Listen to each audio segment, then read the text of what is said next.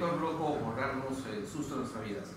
Lunes 30 de octubre de 2017, les saludan Javier Martínez, arroba Mauser en Twitter. Paco Bardales, arroba Paco Bardales en Twitter. e Invasor, eh, Carlos Berteman, fuera de Twitter. Eh, bueno, y como, como todas las semanas, llegamos aquí por gracias a el Gordo Malvicious. Hoy día me visto el Gordo Malvicious en la premiere de Thor Ragnarok. Y la verdad tuvo un momento en que yo no sabía cuál era Henry, ¿no? Si, si el Gordo Malvicious o el perro gordo que estaba en la pantalla. Perry Mason. Así es. O sea, claro que había una diferencia pues entre un perro lobo negro grande y entre el Rottweiler gordo que estaba sentado. Yo lo vi en Facebook eh, con un, con un- en una- en un meme que le hicieron con unos ojitos de anime, muy divertido. Ah, sí. No, lo que pasa es que justo este, por cancha está probando un, el nuevo Motorola, el G5 Plus, y hay una cámara, este, la cámara frontal del teléfono tiene una opción de que te hace este, como si te maquillaras, o sea, se llama belleza, beauty de verdad. Un Adecuado material. para mambillos. Y ahí está que hace la prueba. Y otro, y otro amigo le hizo la foto kawaii, güey. A. Así es. Y bueno, pueden ver al gordo McVicious. Bueno, en realidad pueden llamarlo, contratarlo, comprarle cosas al gordo McVicious en facebook.com Tecnostore Perú. O si no, en facebook.com Vicio Store Games, donde vende todo tipo de artículos tecnológicos, servicios web, venta de videojuegos y demás cosas. Si ustedes pueden pedirlo, el gordo se lo puede dar. Así es.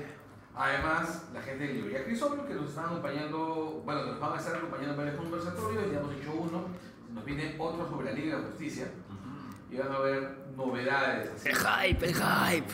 así es, así es. Además, estamos en el local de Monkey Planet Magdalena, que es una tienda con juegos de mesa de todo tipo. Además, es un punto de reunión para jugar Magic, así tú y tus amigos nerds quieren jugar Magic en, Juegos de cartas en general también, Pokémon. Así es. Bueno, ¿quieres jugar algún tipo de juego que demande un lugar y tranquilidad? Bueno, este es tu sitio. Este, Monkey Planet está en la versión cuadra 45 en Surco y en Avenida Sucre 879 en Magdalena. Además, no se olviden de suscribirse al enlace que está en todos los posts de útero y en todas las aplicaciones de podcast, había así por haber.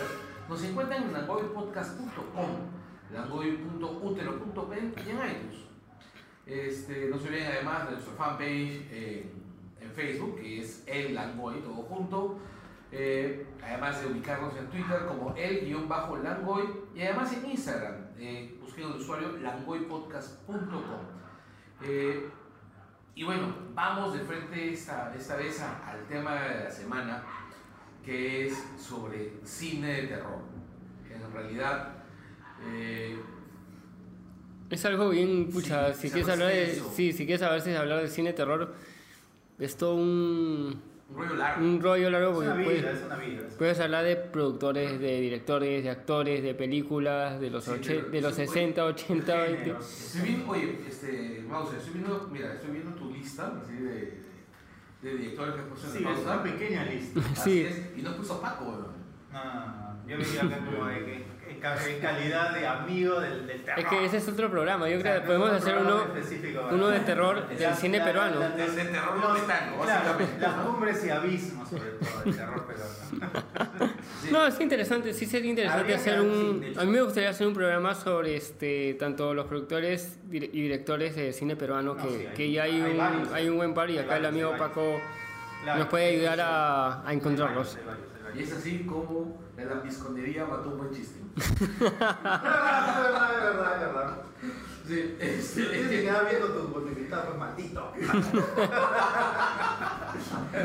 este, bueno, ¿De qué hablamos? a ver, a ver, arranquemos con una, con una dinámica simple. Ya. ¿Cuál es la película de terror? Todos, todos hemos desarrollado el gusto al cine de terror cuando éramos niños, todos. ¿Cuál es la película de terror que te ha hecho mearte la cama de miedo de, que has visto de, has visto de chulo? Yo creo que Pesadilla uno. La, la- a los 7 años, me parece. La del 8-3. La de la primera, claro. La primera. Claro, esa que tenía esa escena horrible con Freddy caminando en el pasillo, este, tocando las, las tijeras. Creo que le habían alargado los brazos, ¿no? Sí, de hecho que sí. Pero, Y- ¿sabes, pero ¿sabes cuál es la, la escena en la que sí me parece alucinante? Es cuando hay esa explosión de terror de la cama, creo que muere Johnny. Ah, Eh, claro, el chorrazo de sangre. No, el chorrazo de sangre que corre, que corre por el Claro. techo y toda la cosa es alucinante. O cuando se agarran a la, a la mamá, cuando están despidiendo, están todos felices y ¡zas! Ah, se sí. adentro y entonces dices, no, la pesadilla no ha terminado, ¿no? Pero Freddy de por sí ya era un personaje muy creepy. Robert Englund. Claro. Que la verdad a mí no me resultaba tan difícil creer que él fuera Freddy porque yo veía a mí claro. y él ahí era Willy, que Willy Claro. era más bueno que el pan con mantequilla. Exacto, exacto, exacto. De hecho, Robert Englund eh, Empieza había ahí. la posibilidad de que viniese este año a Perú para una ¿Sí. Ya, Sí, Pero eh, de hecho que no se consiguieron ciertos auspiciadores para traerlo. Pucha, caro, eh. Sí, no caro, pero se pudo ver. Pues mañana, si decía ahora vas a ¿Y cuánto cobraría, por ejemplo, cuánto cobra Robert Englund, por ejemplo? Ahí le estaba saliendo como. Con muertos y 10, heridos. O sea, sin, sin muertos ni heridos, unos 10 luquitas. O sea, sin, sin hotel. Sin hotel y sin viajecito, ¿no? Es el fee, pues. Ya, es, es o sea, el fee es como 10 lucas. Por ejemplo, ¿cuánto costaría traer a Dani Trejo? Más. Eh, no, es de hecho de más. Sí. Robert Englund está barato, justamente. Pero Claro. yo creo que jalaría gente como cancha. Sí, no, en, sí. ¿Quién, ¿Quién jalaría más gente? ¿Dani Trejo o No, Trejo. Si le dices va a venir el Freddy Krueger, la gente vaya a ver a Freddy Krueger. Sí, Que puede ser, depende, ¿ah? Ahora, de, de hecho que sí, habría, habría su gente podría ver machete, a machete, sin duda. Pero creo que el- mucha, en, la, en la idea contemporánea es, va a venir el... O Tu va a venir. Samara, por ejemplo, ¿no? O va a venir, ¿quién más? No. Además yo creo que Englund es más para, para un conversatorio también. No, Claro. no sé, Dani Trejo si también... O sea, él, él- él- lo que yo sé cuando iba a convenciones cuenta este, todos los chongos de su vida que tuvo Ahora, y... Dani Trejo es un personaje divertido. No, es un- una persona- Él es un, él es un, este, este, showman, o sea, sin duda. No, y lo salvaron pues de...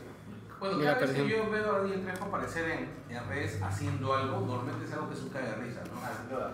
Su homenaje a la princesa Leia me pareció encantador. Se hizo- Se hizo el Sí, peinado. sí, sí, sí, de hecho que sí. Sí. Fue muy entretenido. Pero ya, pues, entonces, esa película ah, en conjunto, o por, eso, por ese tiempo, con La Profecía 1. La Profecía 1. Profecía. La, la famosa escena del perro, la, la, la, la, la chica que se lanzaba. Wilder. Ah, este, Oye, Damián, hago esto por ti, o sea. Es horrible esa mierda. Es el momento que, que descubre el, este Gregory Peck que su Ah, chibolo es el tiene la, los 666. el- el- sí, pues en la cabeza el 666. Es ¡Wow! Dios! el chibolo gritando, ¿no? Papito, no me mates, ¿no? Sí, claro, claro, es, es brutal. No, claro, cuando descubre, claro, cuando abre, la, cuando abre el, el, fer- el féretro Claro, y encuentra que es un chacal, ¿no? así es, puta, es brutal.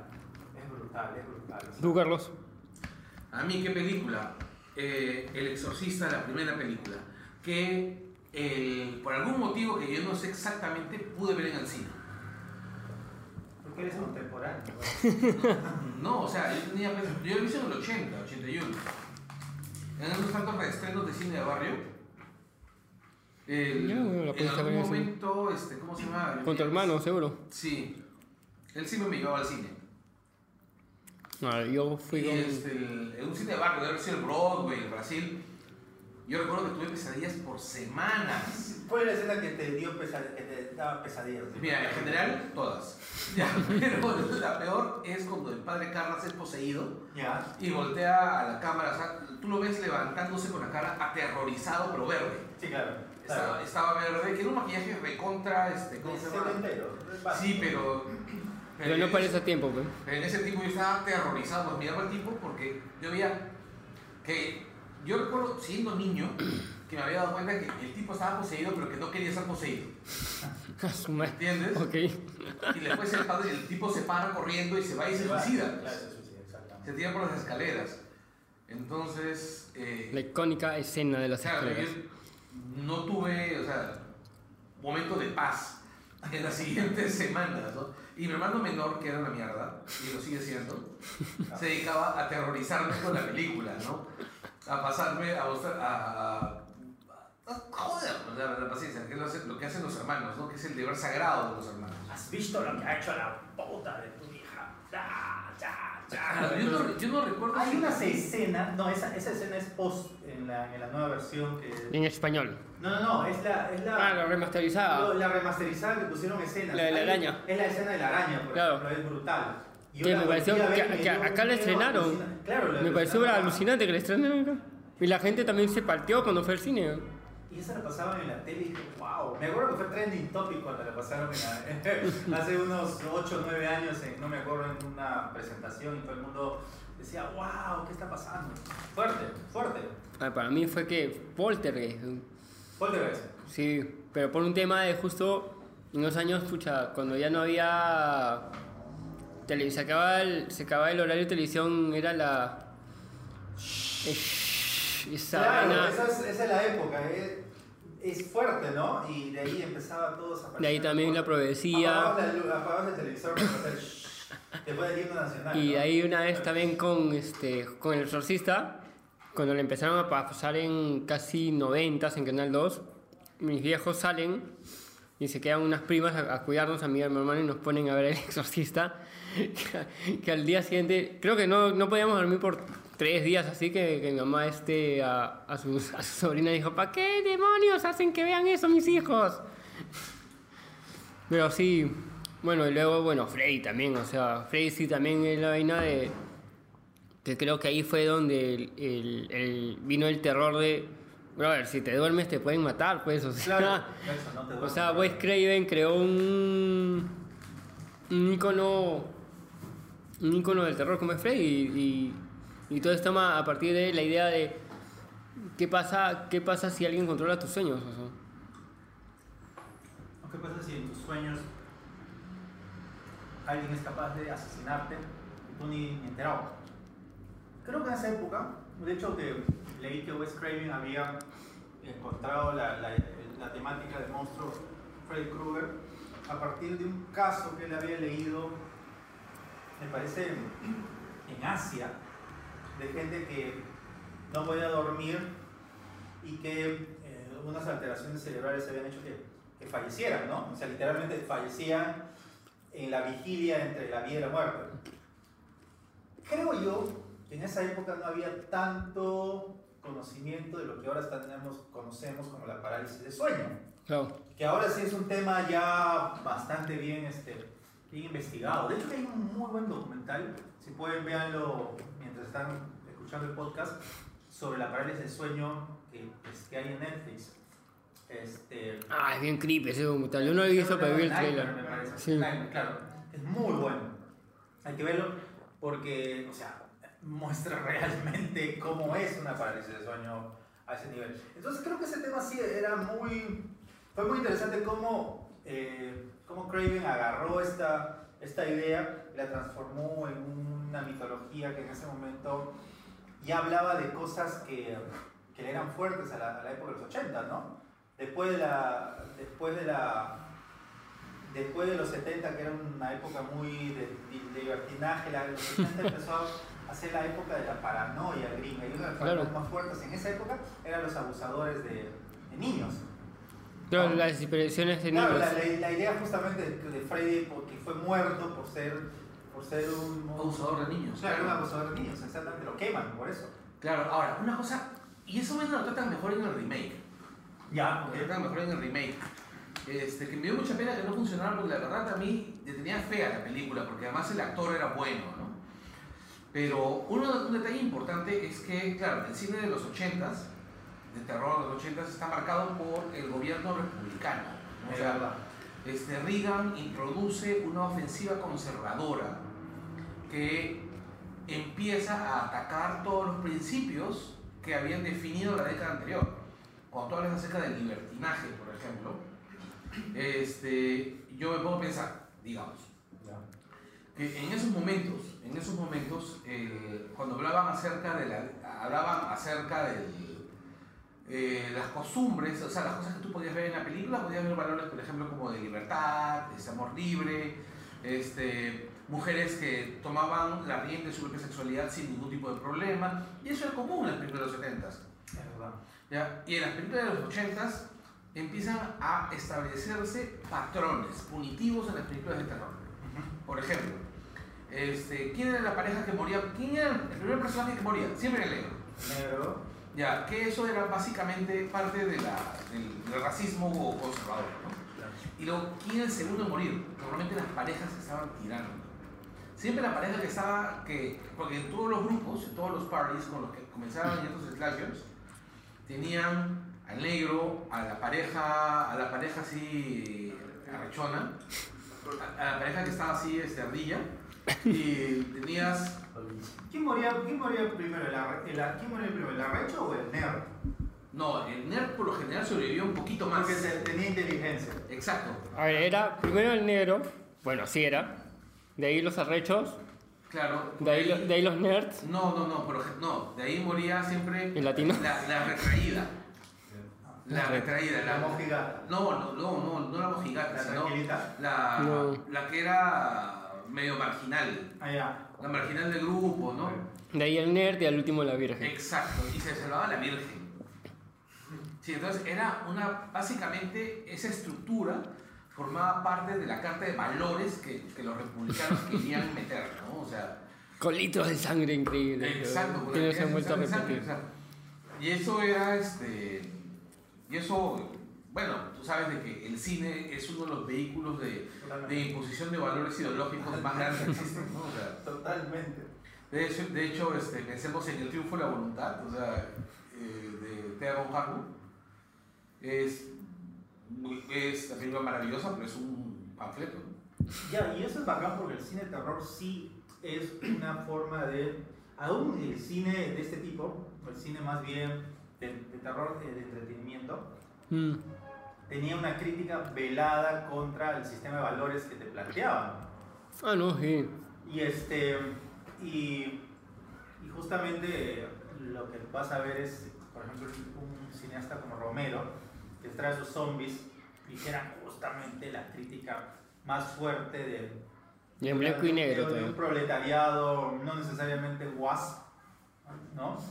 Este, contra, contra el que luchaba, ¿no? Entonces el terror en, es- en esa época sí generaba una, una crítica muy, muy ácida, ¿no? Claro, es que el cine de terror de Romero era bien blue collar.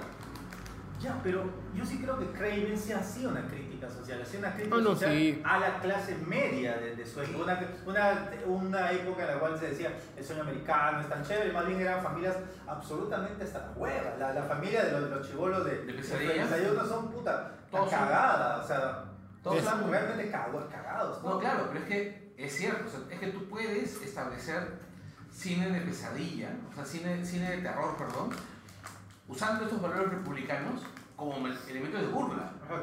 como elementos de burla, pero en realidad pues también son, o sea, están ahí, o sea, es, esa es la estructura, la estructura de pensamiento de ese momento. No, además también Pucha Craven destruía todos estos pensamientos de, de Reagan en la primera escena cuando queman vivo a, a Freddy, pues, o sea, este que por un lado veías a la justicia, que quería hacer justicia, bueno, los tenemos que llevar y los patas no, se ponen paranoia y es que vamos a... pff, no hacer- es un linchamiento. un, es un linchamiento. Lo- Sí. Al margen de la ley, totalmente. No, y, no, y tú ves que la ley está al costado, o sea, porque al costado están los sheriffs, los aguaciles, que en ese tiempo eran, y los padres están en el húmedo con antorchas así, mismo estilo cuando iban a perseguir a, a Frankenstein. Y eso también se me ocurre en. Por eso creo que esa escena también es media, media Eso, chica. eso se me ocurre en películas como La Masacre en Texas, por ejemplo. La Masacre en Eso, Texas. uff. Por ejemplo, La Masacre en Texas es el caso más claro de que, pucha, hay un sitio donde literalmente no llega nadie, y ni la justicia ni nada, y hay una, una ley del más, del más salvaje. ¿no? No, y la justicia está del lado de la ley del no, más la, salvaje. la justicia es puta la supervivencia.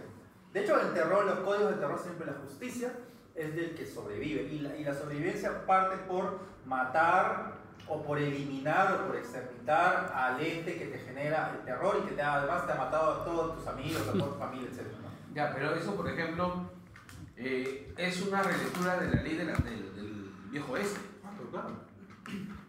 ¿Por qué? Porque es- está buscando un terreno desconocido. Hay un montón de valores bien interesantes. Pero ya, ya hemos empezado a hablar, ya que, estamos ya que hemos cogido a un, a un maestro, un- a un maestro de- de- del género, hablemos de Craven. Que nos dejó en el 2015. Nos deja un par de añitos. Nosotros hicimos un programa sobre Wes Craven. Búsquenlo, búsquenlo. Sí, búsquenlo. Eh, A ver, ¿tu película de Craven favorita es Pesadilla? Sí, sin duda, sin duda. Pero no puedo negar que, que una, me- una película mejor estructurada. ¿Las colinas tienen ojos? Las colinas me gustan muchísimo. Pero a mí me gusta mucho cómo Craven en Scream 1 reinventa totalmente su cine y lo, y lo hace con, con humor. El humor Sí. que de alguna manera se deja aparecer en, en- Mm. en- en Pesadilla. Pero que en este caso ya Es más suelto. claro, es una cosa mucho más No lo suelta. sientes tan rígido como empecé. Empecé yo el No, humor, tú lo sientas en el- forzado. Yo tú ves en Scream a un tipo que sabe muchísimo de lo que está No, es haciendo. un capo, pues. Claro, sabe muchísimo de lo que y aparte tiene la experiencia para decir, estos son los códigos que van a funcionar. Claro, que efectivamente y te los cuenta. Y brother, en esa época en la que no había en el cine de terror un, un- un personaje icónico, te aparece este, este, este huevón de la máscara, que ni siquiera es un personaje, Ghost. en verdad es la máscara. Ghost. Ghost, exactamente, y nuevamente se pone de moda, todo el mundo se vuelve loco, la cultura, la cultura contemporánea lo vuelve a, a- a admitir como un nuevo personaje. Y salió esa y- parodia. y Y los- salió la parada y a partir de ahí empezaron los li- y los li- litros de sangre que usaban en cada, en cada screen era. Con cada screen eran más litros de sangre falsa, pero era pucha, este. Mismo Creven en unas entrevistas dice: sí, en, en Screen 1 por el presupuesto, porque, bueno, todos saben que en efectos, en, en props de sangre, si quieres buena sangre vas a gastar. En Scream es este, Craven volviendo a la, a la, al, digamos, a la maqueta De eh, pesadilla. de pesadilla, Claro, pero ya- tomándose absolutamente en, en broma y puta, a- afirmando una lección de, cinematografía. No, y él mismo te dice: estos son los códigos de las películas de terror. Estos son los códigos de la película. de Que terror. mucha gente no lo Y- sabía. Y agarran a todos los friends de esa época que eran los, los, Claro. los, los super hot de la época para, para volver a hacer el cine que hace 15 Que estaba 20 perdido. años la- había ten- tenido de moda, ¿no? Ya, no, y, es- y ahí estaba en la escena de este. Ah, Claro, ¿Cómo se llama esta actriz? un poco. Es- te quedas con A ver, Scream. Scream. Tu película favorita de... De Craven. Pucha, de las últimas, Scream, y de las primeras, este, La Casa del Agua de Izquierda.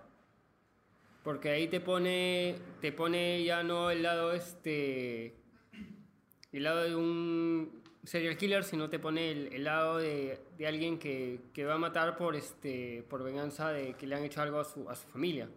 O sea, ya ve como el Wes Craven te da a entender que cualquier persona se puede volver este, te puede, puede matar este. Charles Bronson hecha por el maestro del terror. Pero bueno, de- de- el pre, pre, el Craven pre pesadilla para mí es Las Colinas Cinema. Que hizo, que hubo un remake Estuvo bueno. muy bueno. Muy bueno, a mí me gustó el remake de, No, de- yo de las colinas tienen, tienen este, ojos. Yo recuerdo esa horrible escena final de la primera película donde Júpiter coge al chivolo y dice. Ajá. Cosa tan inquietante. Te sentiste que, o sea, que podía ser, podía ser tú. Sí. No, pero, o sea, es que es muy creepy las colinas tienen ojos. O sea, No, de un momento sí. estás tú. Y era el, el espíritu de la época, o sea, de hecho, las colinas es creo tres o cuatro años después de la masacre de Texas. Sí. Tiene sus códigos, pero los amplía. lo- y ese universo, además. Es un mundo abierto ya. Estos tipos son qué? Son producto de la Radiación. De la radiación. Mutantes son. Son los mutantes. son mutantes y justamente nuevamente otra crítica de Craven a la época. En los 70 la gente te- todavía seguía pensando que en algún momento iba a caer la Bomba nuclear. la bomba nuclear y todo eso, ¿no? Entonces es muy interesante como metáfora social. Pero lo que pasa es que los mutantes de Craven en las colinas tienen ojos, tienen un correlato. Shoots. Ya. Ya. Los shoots, esos caníbales que vivían Claro, en claro. Que era la versión, la versión urbana, ¿no? Ah, claro, es que también, pucha, si todo su pueblo de habían vivido, había sido bombardeado, ya no te- tenían que vivir dentro de, de cavernas o bajo tierra, pues la única manera de, de estar protegidos, porque el mismo, el mismo, el mismo sol también los, este, los, fascinaba. Ya, a mí curiosamente, gustándome Craven todo lo que me gusta, yo prefiero una película que yo sé que no es una buena película. Creo que ya sé cuál es. ¿Cuál? Dilo. La Dilo. cosa del pantano. Ya sé. ¿Por qué? Primero porque es la cosa del pantano, Swamp Thing. que es uno de mis personajes favoritos de DC.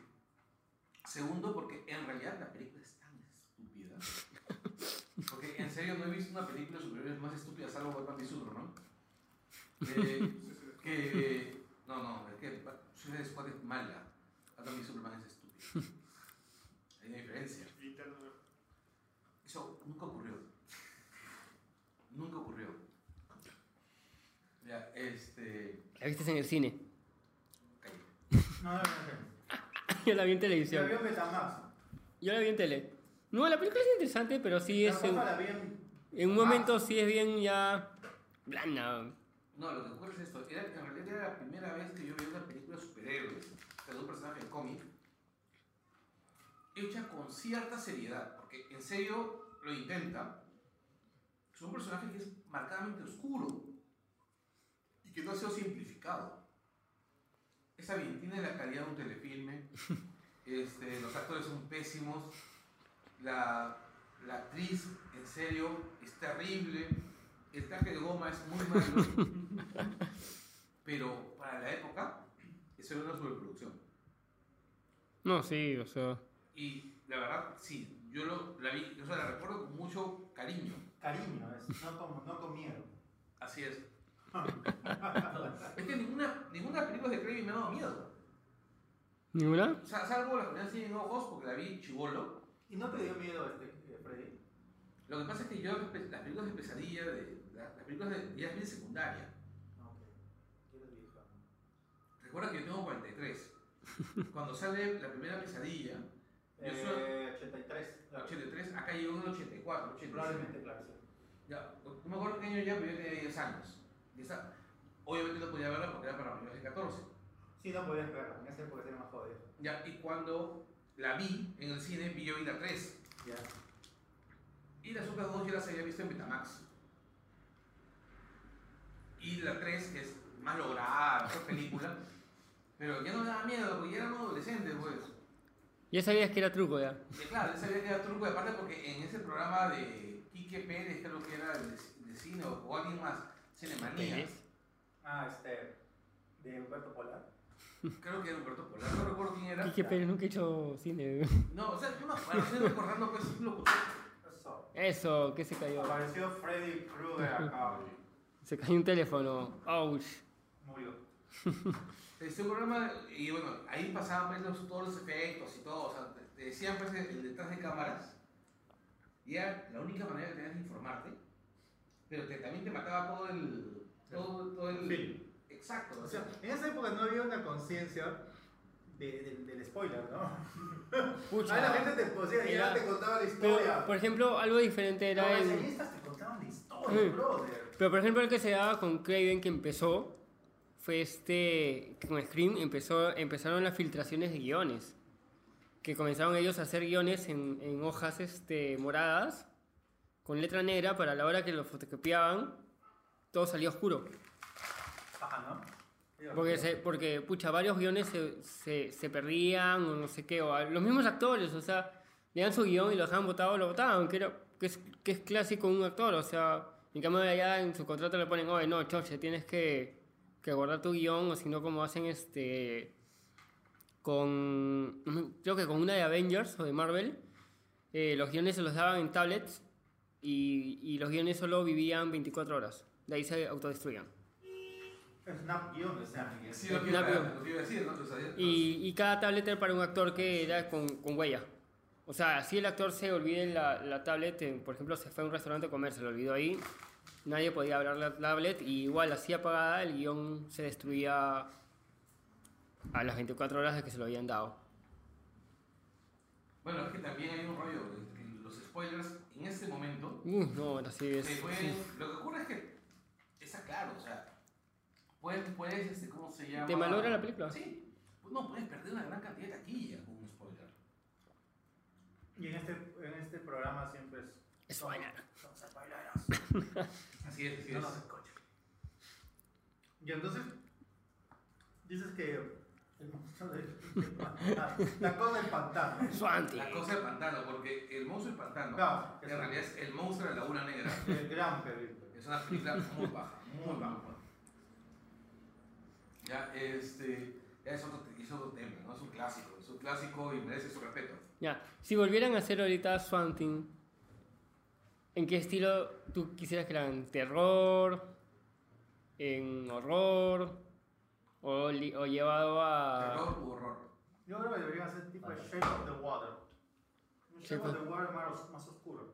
Yo no he visto la del toro, pero todo el mundo la. Sí, la están que la la... ama. uf, Hoy he sí. leído una entrevista a Cuarón que simplemente dice que solamente dos veces ha llorado en, el cine en los últimos tiempos y las dos han sido de. ¿Con Del Toro? de Del Toro. No, ¿Cuál de ha hecho. sido este? Crimson. No, No, no. Habría sido este de Titanes.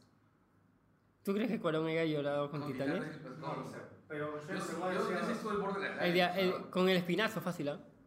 No, pero de los últimos. Ah, de los últimos, este... Por el laberinto. Sí, el fauno sí, el fauno sí te, pum, te va al sí, huevo. te va al huevo. Y esta Pero- shape también te va a ir al huevo. Es mucho más fuerte esta acá, porque aparte es tan metafórica.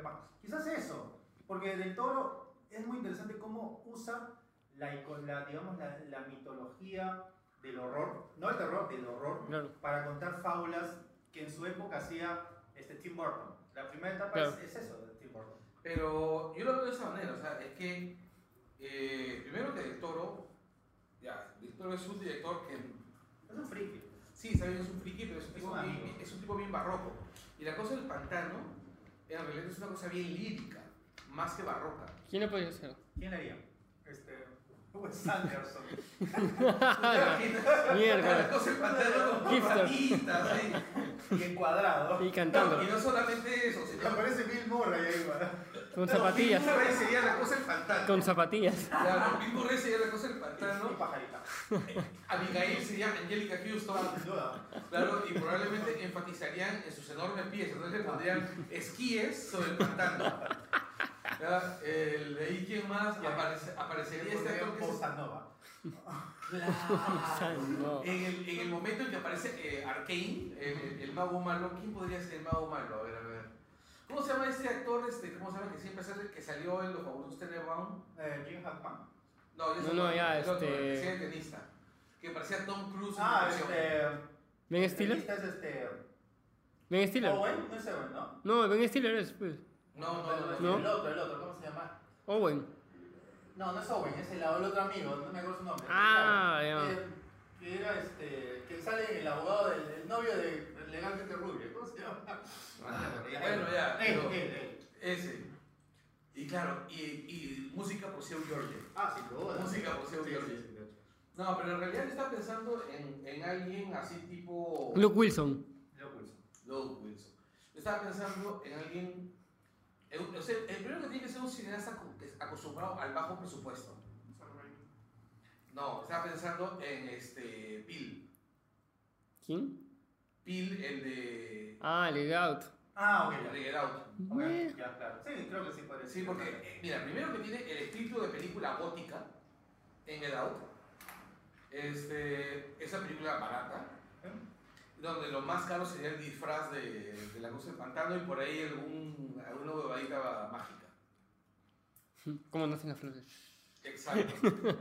Cosas de ese tipo, ¿no? Pero, ¿Y qué haría, qué haría, qué haría Burton? El Burton de la primera etapa con esta película.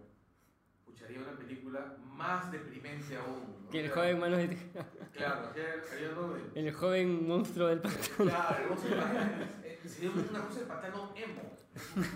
Una cosa del pantano emo, así con medias de rayitas, con medias de rayitas, así, este, de. Viviendo en un acuario. cortándole, así, haciendo ikebana. Ah, haciendo, duda. haciendo ikebana en, en el pantano, así. Que sí que van a. Ese es arte de corazón japonés de flores. Ah, ok. Estamos en la semana del bollizo. Es verdad, es verdad. El- No, pero, y de las películas de terror de, de, de, de Craven, la que particularmente me ha inquietado siempre, pero como que en ese momento es Las colinas tienen ojos, por el rollo todo apocalíptico, Ujú. y sobre todo por esa escena pues, de, de o sea, porque en realidad era una La última. en la, que, en la que Craven tenía bien claro que no tomaba prisioneros. Claro, todo es comible. Sí. Pero en el remake también, ¿ah? En el remake sale hasta pucha, en un momento, cuando se pasean por los túneles, este, salen sillas de bebé, coches, o sea, le hacen alegoría a, lo- a la, a la idea de Craven. También. Sí, claro, que todo es comida, pues. Y los guardaban así, tipo este. Tipo salchichón. tipo los españoles cuando ponen a, a- a secar carne. raro. No, pero Craven le, hizo, le, le dio un, un nuevo, este, o sea, con, con Scream regresa el, el tema de las películas de, de asesinos. Porque con esto regresan Halloween, regresan Jason. Regresan los slashers, claro. Ahora, eh, yo no vi Scream, debo admitir que vi, o sea, Scream creo que son dos de, de Craven, ¿no es así? Eh, sí. De Craven yo creo que vi la segunda nada más no la vi completa. Porque hubo un momento en que yo le perdí el cariño a los, a los Los slashers. ya, ok. ¿ya? Y empecé a. Y, y en realidad, ahora si yo veo terror, me gusta ver un terror más a la antigua, ¿no? O sea, lo que está haciendo un poco James Wan. Sí. Lo que pasa es, alguna vez te lo he dicho yo, yo soy muy fan de los cines, de los films de, de la Hammer. Es por eso que tengo tanto cariño a Blumhouse. Pero, Porque Blumhouse tiene toda esa, toda esa, todo ese empuje, toda esa, esa aura a, a los Hammer, ¿no? No, Wes Craven hizo las cuatro, ¿no? ¿no ¿Perdón? contando? Sí. Necesitaba plata. Lo dirigió. ¿Ah? Sí. plata. Igual, son las cuatro son buenas. No, es que era, es que, Sin es embargo, que la es- dos son Ah, no, claro. A mí me gustó la última pesadilla que hizo, con, que hizo Craven. Ah, la que vuelve. Claro, cuando regresa, para cerrar la, la franquicia. Ah, con el mensajito. Así es. Que Craven sale en la misma película. Exacto. sí. Esa vaina ya me friqueó de verdad. En un momento dije, Yo "What?". prefiero Freddy vs. Jackson. Esa película es súper divertida. Es es súper estúpida. Ah, O sea, pero. Es un motivo que eh, hubiese la versión peruana. Oye, aguanta. Yo he visto el trailer en YouTube, quiero ver esa película. Es alucinante. Es es súper, se ve súper estúpido. Es es super cinema verité. ¿eh? Ya, pero a lo que voy es. Cine B peruano. Tiene. Ya. Mira, no, no sé si soy yo, si es algún remanente de chuvinismo nacionalista en mí. Ya, este que ustedes saben que no tengo demasiado. Pero. Hay momentos, sé, en, en la película que he visto que, en el trailer, que sí me parecen inquietantes, o sea, que sí me parecen. Sobre todo en el momento del enfrentamiento. Ya, bueno, ambas son las criaturas más temidas de la mitología andina. O sea, de hecho, este, y verlas peleando por quién es la más poderosa y la más, y la más maléfica es alucinante. Además es, es digno de la Hammer.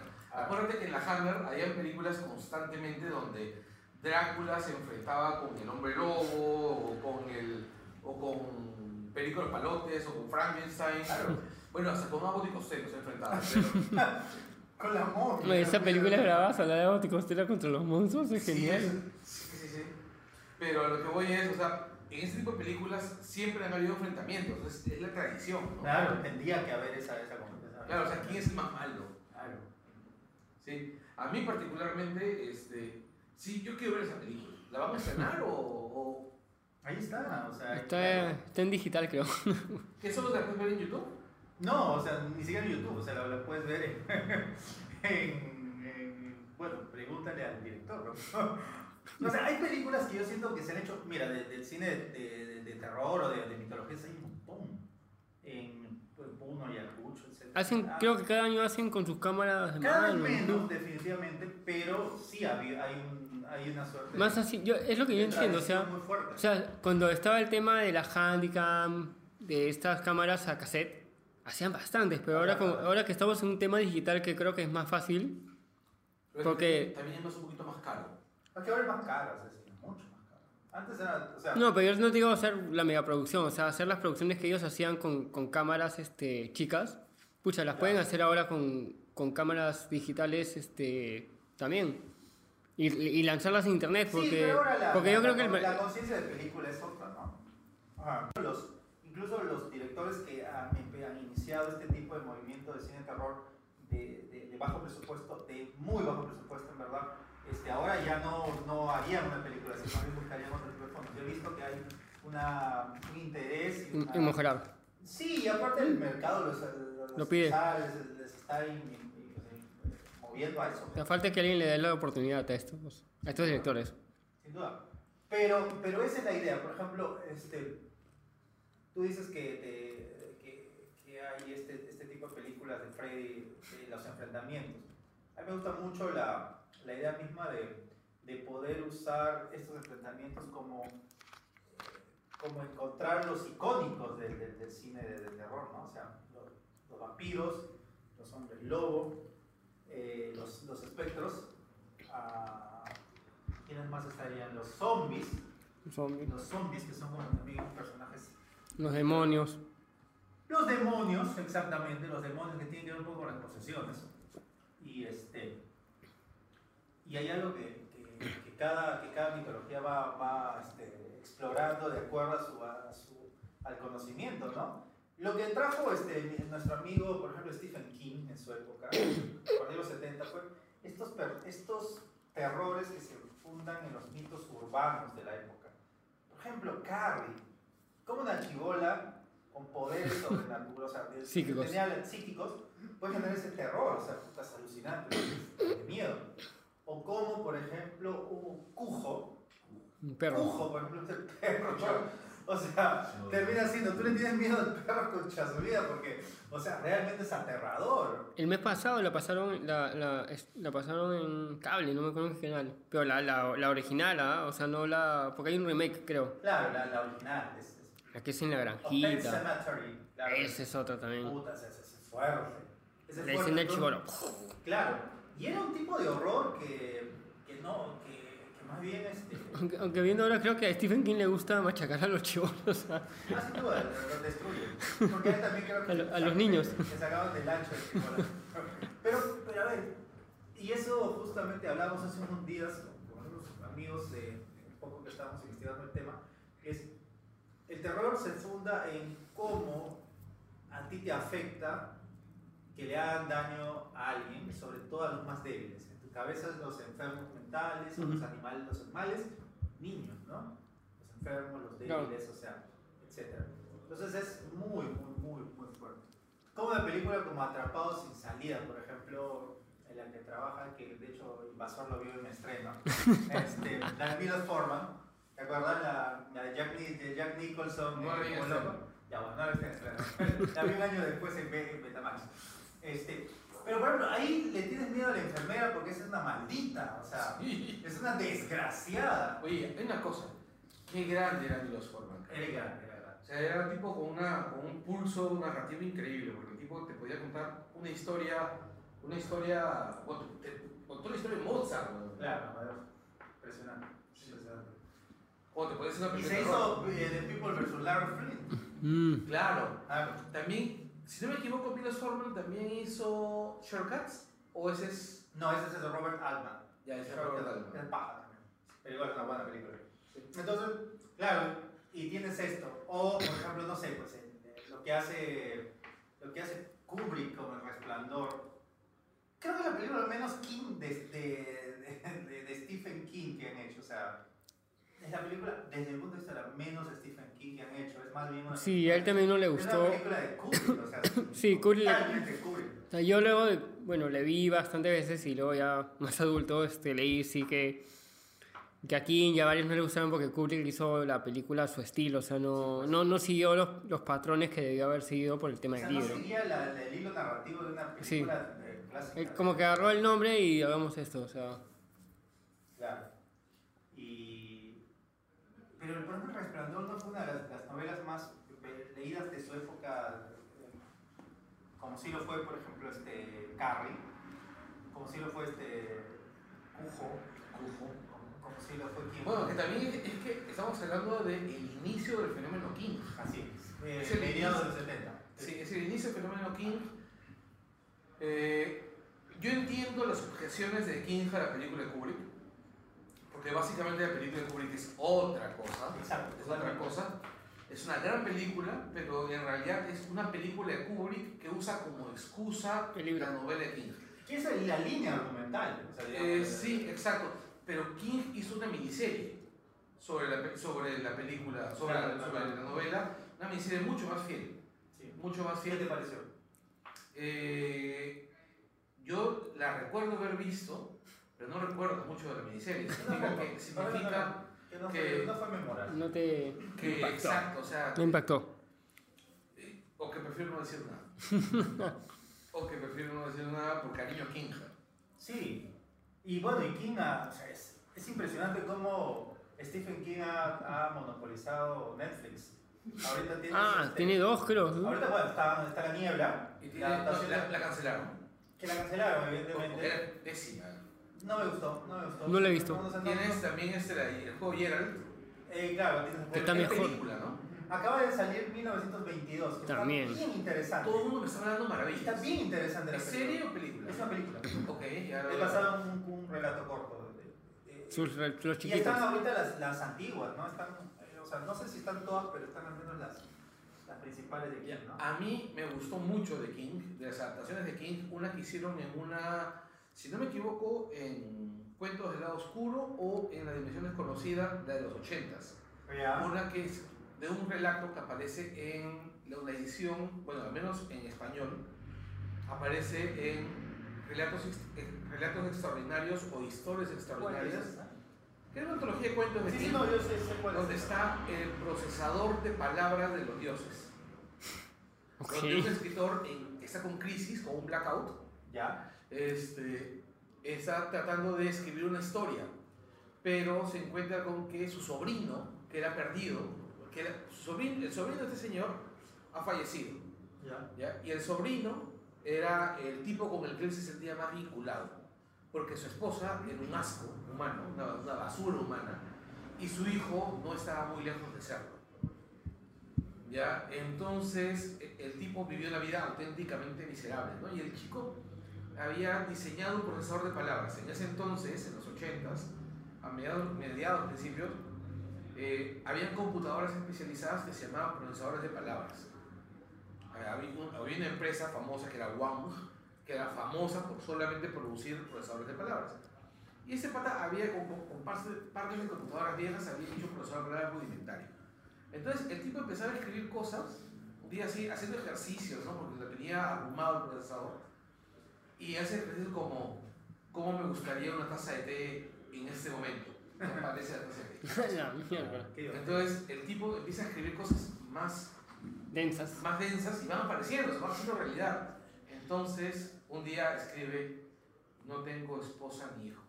Pone play y pone enter y su esposa y su hijo y su hijo que estaba haciendo ruido en la casa desaparece el silencio y sale y no había nadie no primero desaparece al hijo y la esposa le dice oye ¿qué, qué-?" dice oye nuestro hijo ¿de qué bodas hablas? no tenemos hijo le el tipo oh, ok Él regresa y dice no tengo esposa no tengo esposa y luego le coloca no el hijo de su hermano y, se- estaba casado, se había casado con una chica de la que él había estado enamorado de joven. Entonces él coloca, dice, este, fulana es mi esposa y tal es mi hijo. Y sale de la habitación y la casa era más bonita y todo. Y lo saluda a la flaca, que había fallecido ya, y el, y el chico. O qué sea, creepy. o sea, la flaca me brillante. Y o sea, de todas las adaptaciones de relatos cortos de King que he visto, hasta el momento no he encontrado con ninguno que me parezca tan brillante como ese porque era corto, directo y la historia de King era pues, directa y eso es algo que King no hace a menudo. Normalmente King es un pajero primero. Totalmente. Por eso se dice, o sea, It es una gran paja, o sea, er- enorme. Este, 1200 este, páginas. Sí, muy, este, claro. Pero hay que ver 1922, y ahorita que estamos hablando un poco de- del universo de King, y es importante mencionar, yo creo, a Stephen King, porque de hecho, gran parte de las adaptaciones del cine de terror en los últimos tiempos han tenido a Stephen King como uno de sus grandes este, protagonistas, ¿no? En la- menos en la parte del guion. Bueno. Hay películas muy malas, por ejemplo, Ah, no, Las Dos sí. Torres. O sea, que de hecho, que La que Torre sido el Oscura. año de la, la- de hecho, ha sido el año del terror y puta, las, las, la, la, perdón, la, la, la Torre Oscura, ¿no? La Torre Oscura, puta, que, es uf. pésima. Que se viene un. Y es una, y es una muy buena, es un muy buen libro, es un, o sea, Libro, es una buena saga. Sí. Es una buena saga y este tienes a It que es una Boom, bastante boom. Bien lograda, este, o sea, ba- bastante lograda adaptación de un libro que yo siempre he dicho que puta es hay que tener huevos para adaptar ¿no? Y este y hay cosas como o sea, sorpre- sorpresivas, pues, ¿no? Como las que hace Darabont con la niebla. Es, es alucinante lo, lo, lo, lo que pudo lograr hay cosas bastante inquietantes, ya no tanto el terror de, de, los- de las criaturas que en su, en su época tenía, de las criaturas, sino más bien a, a cosas psicológicas. De los 90, El terror humano. 2000s, está Misery, Wow. Misery, que es, puta, o sea, es brutal. Tienes, este, tienes Dolores Claiborne, o sea, que es, la, la- es una historia puta del terror de, de volver al pasado. Con Kathy Bates, las dos películas, que además Kathy Bates, eh, luego de eso, todo el mundo, o sea, nunca quiere tener una fan como, como, Kathy Bates, o sea, nada. O sea, los Langoy, pucha, tienes groupies, o sea, espero que no es porque ¿no? Este, no, no, no, no, felizmente no tenemos de esos tipos de fans. Eh, Y, y no, o sea, de hecho que creo que aquí le debemos bastantes cosas interesantes dentro del cine de terror. Bueno, este año ha sido el, el taquillazo del cine de terror gracias a King. Bueno, sobre todo gracias Es la película a... de terror más taquillera en la historia del cine. Este año ha sido el taquillazo de por, este, por It y por Get Out. Y por- y- y porque- no, fuera de eso, claro, ¿no? De hecho que sí, pero... pero Este, espérate, ¿qué era una historia de King? ¿No? no, No, no, no, o sea, lo que pasa es que cada año... Sí, pero hemos tenido este- también Annabelle, Annabelle Ah, no, claro. que ha sido puto otro taquillazo. O sea, creo que, que un año es, por ejemplo, este, así tengas 50 películas de terror, puede ser el año de, de películas de comedia solo con El año 10. pasado no fue el año del, del cine de terror, pero No, este año este sí. ser. Eh, de hecho que luego de One, de, con los conjuros, este, no, no había, ¿no? Y No, con, claro. con la, con la primera Annabelle, o sea, Claro, no había- Ahora, Claro. ¿ustedes creen, por ejemplo, para regresar un poquito a la pauta, Ya. que, que One, o sea, que One es una, es, influye más en el género con Conjuro o con, o con? O sea, mejor Muy dicho, buena pregunta. ¿qué cosa creen que es más importante para el género de terror? ¿El gore de Saw o el gore de, o el terror, el terror este sobrenatural, casi Lovecraftiano de, de los expedientes Warren? O sea, mi preferencia se va para el expediente Warren porque yo no soporto el gore. Pero ustedes, Es que lo que, a ver, ¿qué, qué, qué piensan? lo que pasa es que, desde mi punto de vista, eh, son, son exploraciones diferentes de, de- de- del cine de terror, que además eh, no son el único tipo de cine de, terror que plantea este, este, el amigo Juan, el amigo Wang, ¿no? De hecho tienes la, la versión intermedia que es la que más me gusta, que es la, que es la versión más, más, este, más de, de, de, de autor, si se quiere. Insidious. Claro. que es este su Poltergeist. eh, claro, el Poltergeist. Que vendría a ser la nueva Poltergeist. sí. Que por ahí va la, la, variante, la variante del conjuro, evidentemente. Pero si tú me preguntas, ¿qué es lo que queda como mitología? De hecho, la mitología del conjuro es la historia del Warren, muy bien narrada. En cambio, si tú vas a Jigsaw, o sea, o a Saw, es Jigsaw que es un personaje de la cultura contemporánea. Y Sí. que además, para quienes vieron, por ejemplo, la 1 o la 2, Wow. o sea, es realmente. Yo cuando la vi decía, ¿qué tiene es este, qué como tiene, tiene esta huevada que qué, es qué tiene este, este Juan chivolo? es- la- ah, no sé si es antes o en contemporánea a Final Destination, que es también la forma de buscar las formas creativas de, de morir. de, de lastimar a alguien, ¿no? De, las- de los últimos años. Ya, ahora, volvamos. Entonces yo creo que Jigsaw sí es más relevante como personaje ¿Ya? en la mitología del cine de terror contemporáneo en los últimos tiempos.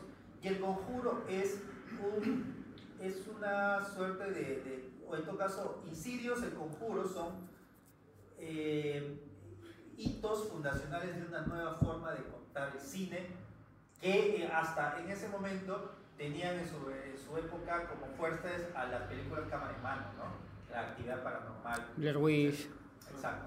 Bueno, también Juan logra entrar, este, o sea, crea este personaje de Jigsaw también para entrar a Hollywood, como en su momento Craven estaba así de baja y, y regresa con, con. Ghost, con Scream, o sea, es lo mismo. Con los monstruos bien, o sea, Claro, bien- contados y carismáticos y sanguinarios, Claro. ¿no? No, y, y, o sea, y lo chévere de, de, de Jigsaw es que era una persona común y corriente que veía que el mundo era una mierda y decía, pucha, este, hay que deshacerse de la, de la basura, o sea. ¿Cómo- ¿Quién era Jigsaw? Jigsaw era, su historia es bien chévere, ¿ah? es Ya. este, un inventor Ajá. un juguetero. Ya, pero ¿qué, qué les parece si hablamos de Jigsaw No, cuando, cuando- en el siguiente bloque, cuando hablamos de cámaras? está bien. Ya. ¿Ya? Y para, para no irnos muy por las ramas, ya tenemos, tenemos Tom Hooper. Sí, bien, para que quiero respetar la ropa. Es este. Eh, Tom Hooper. Paul Sergis. Ya. Todos hemos, ya hemos hablado de Paul Sergis en claro. esta película y hemos hablado de la masacre de, de- de Texas. Este, yo solo te puedo agregar eh, sobre el tema que No. Paul Sergis, eh, yo siempre pensé que La era primera. de Spielberg. siempre pensé que era de Spielberg. Es producida. Sí, muchos piensan que es Spielberg porque Sí, Spielberg la, la sí. produce. Claro, y, pero yo recuerdo que cuando era chivolo, esa frase, ya están aquí, me parecía horrible. Sí, Y una chivola gringa blanquiñosa, que te lo diga. yo tenía una vecina, una vecina cuando era, era adolescente, que tenía una hija, Igualita. que era chiquitita, No, no, o sea, era qué chiquitita, creepy. ¿cómo se llamaba? Nació... Mary Jane era. Sí, Mary. La chivola muere, de, muere también chivola, ¿no? Sí, claro. Sí, hay toda una maldición. Hay, hay una maldición. Pero- Recuerdo que- ma- de, de- de ahí muere el, el, indio de las dos, me parece. Claro, y bueno, y, y me acuerdo que todos los vecinos Sí, que más de seis personas "La chibola son- ya están aquí, ¿no?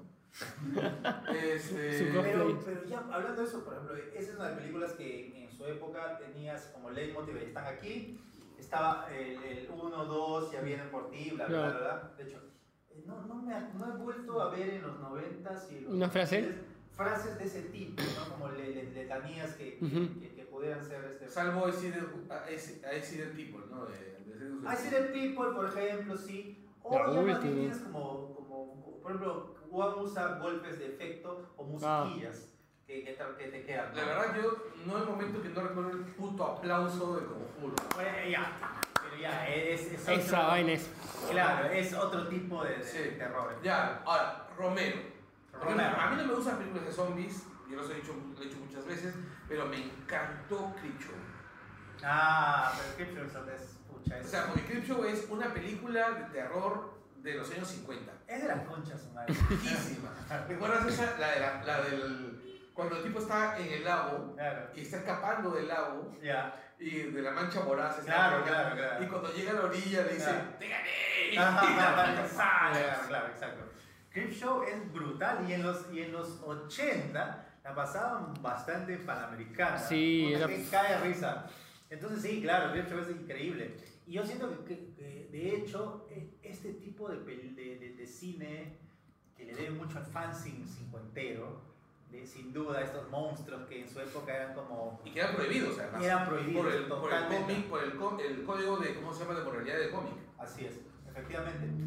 Y justamente Romero hizo una gran, un gran homenaje a este tipo de... de- de- de No, y, y, y en un momento Romero con La Noche de los Muertos Vivientes te cambia el, el, el dilema de que este, el orden de las muertes. No, y además cambia Y la sociedad. la- cambia la forma como se asimilaba al, al, zombie en el cine. El zombie en el cine antes de Romero era un literal un un embrujado. Bu- vudú. Un vudú. Un vudú. De hecho que sí. En cambio, el luego de, de Romero es un, un personaje dotado de una conciencia eh, De hambre, de hambre, ¿no? Vamos a, a comer. vamos a comer, necesitamos vivir, ¿no? Y después nos organizamos y después hacemos la revolución y destruimos a los ricos y que se vayan todos al, al demonio. Ahora, este, yo siempre menciono este, esta serie británica que es In the Flesh, ¿Ya? porque me parece que es probablemente la relectura más inteligente que se ha hecho en el mito del zombie. Mucho tiempo, o sea, si, si tienen, tien- si tienen la oportunidad, búsquenla, véanla, son pocos capítulos. Es básicamente una serie sobre qué hacer con los zombies si es que encuentras la cura y los tienes que reinsertar en la sociedad. ¿Cómo aceptas al tipo que se comió tu vieja? Es una gran, una gran idea. Bueno, ahí también entra a tallar entonces este Wright con Shaun of the Dead. Sí, pues, sí, pues, es verdad. Con el final de, pucha, mi pata es zombie, pero sigue siendo mi pata y me pongo a jugar PlayStation con mi pata, o sea, y zombie. Sí, sí, sí. Y vive en la misma jato con mi novia, o sea, Claro, lo tienen encerrado, ¿no? sí, pero lo sueltan, o sea, duerme en su... Su- mi novio es un zombie. No, esa No, esa es otra. es otra. Ya, y acá entramos a palabras mayores. Nos va a quedar, nos va a quedar, poco, nos va a quedar poco tiempo pues, con él, pero John Carpenter. Oh, yo- John Carpenter, eh, ya, de, to- de, los, de los directores de la, de la digamos, de ese primer bloque es al que más cariño le tengo. ¿Por qué le tienes tanto cariño a? Primero porque la música de las películas de Carpenter me parecía impresionante. Músico. Porque Esa música. Es músico. Primero porque es músico. Segundo, porque hizo algunas, hizo varias de mis películas favoritas del género. O sea, hizo Halloween. Ya. Ya, o sea, eso ya de por sí Un es una Ya, ya, ya es un. Michael Myers. Ya, hizo la, la cosa. Ya. Ya hizo la cosa. Hizo en la boca de la locura de las Ah, es impresionante. Que además, yo soy fanático de Lovecraft. Y bueno, pues. Ahí. To- Todos los amantes de Lovecraft dicen que eh, The Mouth of Madness es probablemente una de las grandes obras maestras y la me- mejor homenaje que me ha hecho a Lovecraft. Sí, definitivamente. Además, un detalle importante de Carpenter es que me parece que de todos estos cineastas es el más virtuoso. Es un tipo que tiene un mejor lenguaje visual, Totalmente. el- es el más culto. Es verdad. Eso es verdad. Yo, lo- yo miro, por ejemplo, eh, yo miro Halloween. Halloween es muy distinta a Viernes 13, visualmente hablando. Todo. Es muy distinta a, a, Pesadilla. a Pesadilla, No, sí. visualmente hablando. Usa otros encuadres, usa otro tipo de, de graficar la desesperación. Sus, sus personajes no son tontos, o sea, trata de hacerlos menos, más tridimensionales. Son Mira, callados. ¿Ah? Son callados. Exacto. Y pasas a la cosa, a la cosa, a The Thing, que acá la pasaron como El Enigma de Otro Mundo, que además es un remake, y te encuentras con una película, es una, un remake de una película de los años 50, Maña. donde se ve una especie de zanahoria vampiro, ¿no? Ok. Ya, y, y, este, y te das cuenta que es una película totalmente distinta. Es una película totalmente distinta, con un tipo de, de- de foto distinta, con un tipo de sonido distinto, con un tipo de manejo de personajes distinto, mucho más paranoica. Además tiene una de mis películas de ciencia ficción favoritas, que es Dark Star, Claro. donde, están, donde pasan la mitad de la película tratando de enseñarle fenomenología a una bomba, para que no estalle. O sea, o sea el tipo era súper variado. Entonces, Claro, no se encasilló en, en, en el terror de Slasher. Exacto, y entonces llegó un momento en que yo siempre esperaba los siguientes estrenos de Carpenter. Es uno de los primeros directores a los que yo seguía la Sí, pista. sin duda, sin duda. Pero ahora, bueno, pues ya el tipo no está haciendo O nada. sea, de- no. No, ahorita sí, ¿ah? La última película que yo recuerdo habrá sido hace unos más de 10 años. ¿Fantasma de Marte? No. Pudo Eh, ser una Presas buena del película. Destino. Pudo. Presas del Destino, que era la, una película de unas presas en la cual había unos Sí, malditos. sí. Que, pero igual, Carpenter a mí me parece que es un, una- es un tipo que plantea como otros, pero como ninguno, porque se queda básicamente en el género. Estoy pensando, por ejemplo, en, en personas como Sam Raimi, estoy Ujú. pensando como este, personas como Cronenberg, Claro. que en algún momento exploraron un poco la, la, la mitología del terror, del terror Y no les gustó. pero después la dejaron. Claro, no les ¿no? gustó. De- no, no sé si, la- si les gustó o empezaron a hacer otras cosas, ¿no? De hecho, Cronenberg hizo, Uf. hizo dos películas que me parecen brutalmente impresionantes. eh, no, tres, o sea, cuatro, no sé. A Cron- a Cronenberg le, le- le debemos Crash, le debemos Uf. Easter Promises y además le, le- debemos una historia, una historia violenta, ¿no? Pero también le debemos este, La Mosca, Claro. por ejemplo. Este, Oh, Sam este- Raimi, este, Evil Dead. Eh, Existence también. Sin embargo, Carpenter, Carpenter es un tipo que explora desde el universo del terror toda una serie de eh, propuestas narrativas, ¿no? Este, muy interesantes para cualquier tipo de género. Por ejemplo, Halloween, eh, ahora lo puedes seguir viendo como una lección de cómo narrar una buena película.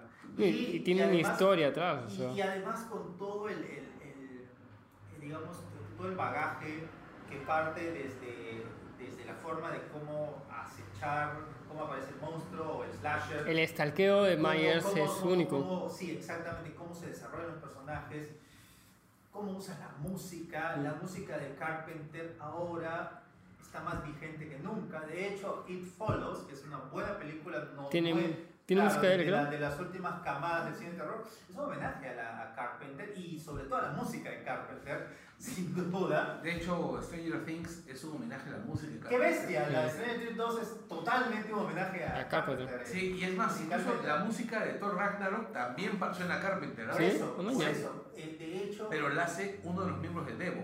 Ah, Ok.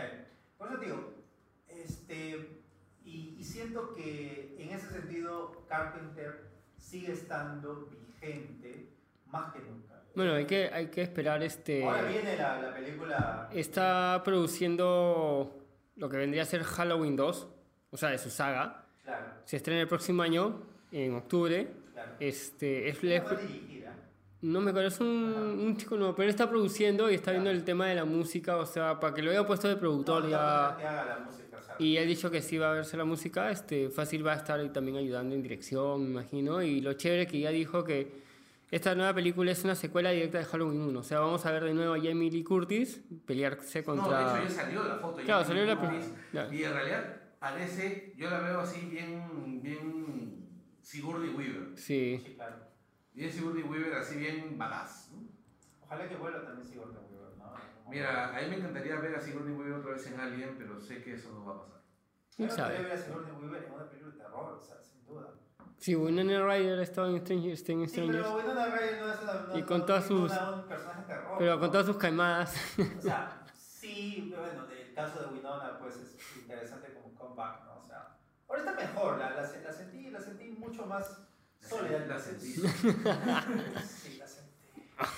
Pero, ya, pero en ese sentido, sí creo que, que Carpenter es, como dice Invasor, un, un maestro del, del- del- del género. No, él, él sigue su línea. y claro, y tiene una concepción, creo yo, más cinematográfica, más académica del, del género, ¿no? O sea, ah, lo, lo vería casi a la par un poco eh, con, con Romero, pero más virtuoso. Más virtuoso en cuanto a las Su- posibilidades. sus ¿no? planos de Halloween, pucha, es. O sea, es el único que, que te pone un plano donde recién al fondo ves al asesino. O sea, Claro. que ahorita poca gente te los. Creo que Wang ha hecho unos planos así Claro. en, Claro, en el conjuro. No, además, una cosa que me gustaba es que él.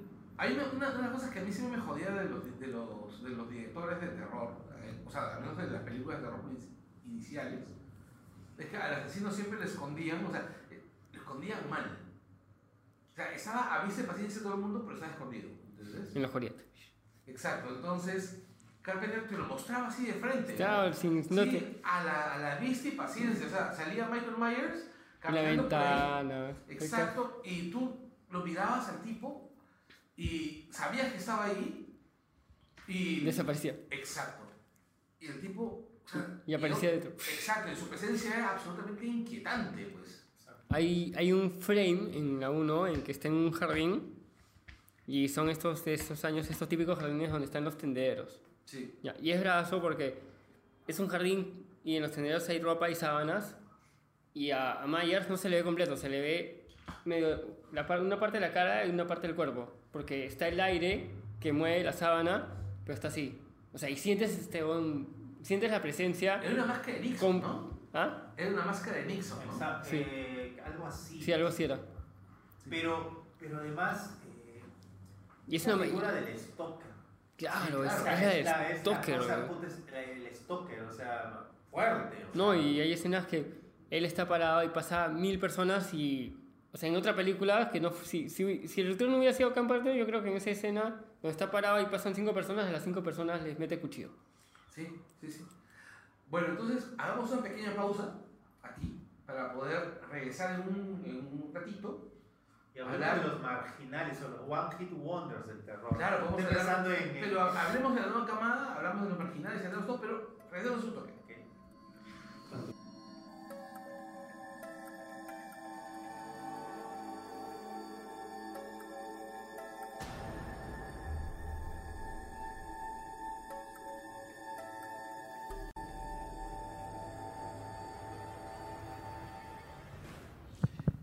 Bueno, hemos regresado. Hemos regresado justamente para hablar sobre este. Bueno, sobre la nueva jornada de, de directores. Eh, ¿De quién habíamos estado hablando? Eh, ya hemos hablado acerca, por ejemplo, de James Wan. Ya hemos mencionado Saw, ya hemos mencionado Insidious, El Conjuro, Andy Muschietti. En realidad, Andy Muschietti solamente ha hecho dos cosas, ¿no? Mama e It. Claro. Está. Bayona, El Orfanato, está Drew Goddard con The Cabin of the Woods, que esa película la hace junto con Joss Whedon, ¿no es así? Así es, Joss Whedon. Está también... Está, está, está, el, está España también. Está, de hecho, está Paco Plaza. ¿no? De los REC, de hecho sí. Ah, Claro, los REC. Este, está este. Está el Amenábar que a mí me gustaba de los otros, por ejemplo. De hecho, que. no ha vuelto que- a ser terror, ¿no? no, ha, no ha vuelto a hacer, no ha vuelto a hacer películas desde Mar Adentro, que yo recuerdo, no, no, no, ¿Qué no, no lo he visto. Para adentro a mí me gustó un montón. Bastante, bastante. Una gran actuación de Bardem. Este, eh, está Fede Álvarez, que ha hecho el crossover a los Estados Unidos, ¿no? Este, sorprendentemente él hizo un cortometraje de ciencia ficción de unos este, robots este, atacando Montevideo, me parece. y que, Ay, sí. Claro, y él y Fede, Fede Álvarez agarró, luego este, le dieron la posibilidad de hacer Evil Dead, la- el remake, y hace poco hizo una película que se llama No Respires, que, que ya de alguna manera lo, lo- lo ha puesto a, en el, en el, ahí en este, Hollywood, ¿no? Eh, Bayona luego más bien del orfanato ha hecho cosas como Lo Imposible, ¿no? Que es más bien, no, no es tanto de terror, es una cosa ya de, de drama. Y Eh, un monstruo viene a, a visitarme, que tampoco es terror. Claro. Que tiene un poquito. Una cosilla, ¿no? Una cosa, pero no, no, no, algo, no algo muy fuerte. Ahorita está haciendo la nueva de Jurassic World, Jurassic Claro. Kingdom, que dice que sí tiene un poco de, de terror. En una de las entrevistas chiquitas que le hicieron en un festival, le preguntaron y él dice que sí, ha tratado de meterle un poco de, de terror porque parece que quiere regresar a hacer algo de terror. Que a mí Um, me, parece chévere- me parecía chévere que... que- Claro, tenemos The Cabin in the Woods, el, el- el tío. Eh, bueno, más, más que directores, porque ahorita todavía no podría hablar de directores de terror, pero sí películas interesantes de terror con algún tipo de, de- de actores. Eh, de hecho, que una muy buena película de terror para mí el año pasado ha sido, de hecho, una gran película de terror ha sido La Bruja. Gran película de terror. Como el 2015, por ejemplo, fueron este, It Follows y Babadook, ¿no? Que, que desde su punto de vista tenían cosas muy interesantes. Eh, este año, sin duda, hemos tenido a, a, a este, a Huye o Get Out, que, que para mí ha sido una sorpresa impresionante, ¿no? Que es, es terror o es, es, es- es un thriller, es una exploración medio hasta sociológica. Este, de, Es el terror esta- social que... es un terror que social que evidentemente la gente tiene, ¿no? Eh, y, y, y nos estamos dando cuenta que, que el cine de terror de autor no necesariamente ha venido de, de los espacios este, orientales, que en una época eran como, ¿te acuerdas que, que, Ah, que- japonés. que japonés o Sí, coreano no, o oriental era como que sinónimo, oye, mira, qué puta, lo, vangu- lo vanguardista, En- en lo vanguardista de, de- claro, Takashi Miike, por ejemplo, era, era uno de los, de los capos de, de- de esa época, este, eh, ¿cómo se llama la película? Este, la, la, la de- este, del monstruo depredador, que era una, ¿El pel- depredador? El monstruo depredador, no me acuerdo cómo se llamaba la, la- la película que de un coreana que era puta muy buena. Ah, este, ¿Cómo ¿es se- la visita? de, The Host. The Host, por ejemplo, es, es- es alucinante. Eh, y más bien ahora viene, lo, lo está, está haciéndose en Europa un poco y, y algo de, de... De hecho, hay una muy buena película, no sé si de terror, pero es de horror, que es la de... Este... eh, Let, Let Me In, ¿no? Claro. Ah, la sueca. La sueca. Esa película es muy buena. Es muy, muy buena. Muy, muy... Es una película muy perversa, ¿no? Es muy perversa. Aparte juega con un montón de, la- con la idea de subvertir un montón de tabúes. ¿no? Así Por es. ejemplo, la inocencia y la niñez, ¿no? O sea, Exacto. el chivolo siendo convertido en un homicida por amor. Exacto. Además, esta, la vampiro era que te venden la idea durante toda la película que es una niña. Es una niña. Un niño, un niño que había sido castrado. un ¿no? niño que había sido castrado, el tipo que, que, la, que la alimentaba para, para este, digamos, satisfacer sus distintos pedófilos. Claro, No eh, era un niño, no, era el tipo, era un chico como, como el chivolo que se había enamorado de ella de chivolo. claro, y que, envejeciendo. exacto. Y hay una frase que a mí me parece alucinante. Yo tengo 12 años, pero tengo 12 años toda la vida. Y es como bien, bien fuerte. eh. Entonces es una película bien alucinante del mismo director. Este, yo le tenía muchas, esperanzas con esta nueva película de Snow, Snowman, que no va a llegar a, al Perú este muñeco, perdón, el claro, el muñeco de nieve, pues, ¿no? Que No, con- que la película es malísima. dicen que es muy mala y es del mismo director, entonces este me da mucha pena de, este y creo yo que, que, que hay como como una, una búsqueda desesperada de explorar el terror desde diversos ámbitos, algunos académicos, otros este, diferentes, pero a, quienes más les está yendo con, con éxito han sido las producciones norteamericanas, pues no, sin duda. Sin duda, o sea, de hecho que este ha sido desde, desde todo punto de vista el año del terror eh, comercial. Mainstream ha- le ha ido muy bien a cualquier película con un poco de presupuesto más allá del usual para el cine de terror. Ha sido un hitazo, ha sido un hitazo, ¿no? Por Pero- lo menos, por lo menos City hace. Ejemplo, por lo menos City y Annabelle, o sea, ya, ya abrieron, este, han logrado números que, que podrían haber te- te- tenido películas de un presupuesto medio a alto en, en Hollywood, ¿no? Un blockbuster. Blockbuster, exactamente. Lo- bueno, lo bueno, lo bueno que da eso es que para las, las siguientes películas van a tener más presupuesto para otros actores. O sea, por lo menos sí, ya Warner le puede decir sí a los actores que va a querer este Muchetti para, para los niños adultos. Claro, claro que sí. Eh, y, bueno, yo no sé, eh, de hecho que si en este nue- nuevo cine de terror que, se quiera estar viendo, podríamos poner a un personaje como, como nuestro amigo este, Guillermo del Toro. Yo sí creo que hay que darle un espacio, no sé si dentro del terror, dentro del horror, dentro de la exploración de, de- de personajes de las mitologías del- del terror. Es verdad. O sea, porque tienes este la, la- películas como este Mimic, claro, Mimic, con la que llega Hollywood. claro, La eh, cucaracha gigante. claro, este el espinazo. El espinazo. El espinazo una- es una fábula de horror, de hecho, sin duda. Eh, este la, la- la película que, que de, de época que, que hizo hace poco este Crimson Peak. Crimson Claro, Peak. Es, es Gótica. una, es gótica, una, es una de terror El, go- gótica. el- el- el goti- lo gótico viene del terror. Exacto, sin duda. O sea, no sé qué piensas tú, Invasor, si, si, si Del Toro es un, un- un cineasta del- de, de terror, un cineasta que se nutre del terror, no lo sé. Yo pienso que, que el toro es un cineasta que usa el tema que tenga que usar. Yo creo que es un- básicamente es un nerd. Ya. Y, y es Y al nerd le encanta el terror. y- exacto. y es un tipo que tiene una enorme cultura cinematográfica. Totalmente. Y que tiene una fascinación por un periodo muy específico del cine de terror que es, es la Hammer. El Toro es fan de la Hammer de la misma manera que es fan de Miyazaki, de la misma manera que es fan de la Toho, del mismo modo que es fan de, de Buñuel.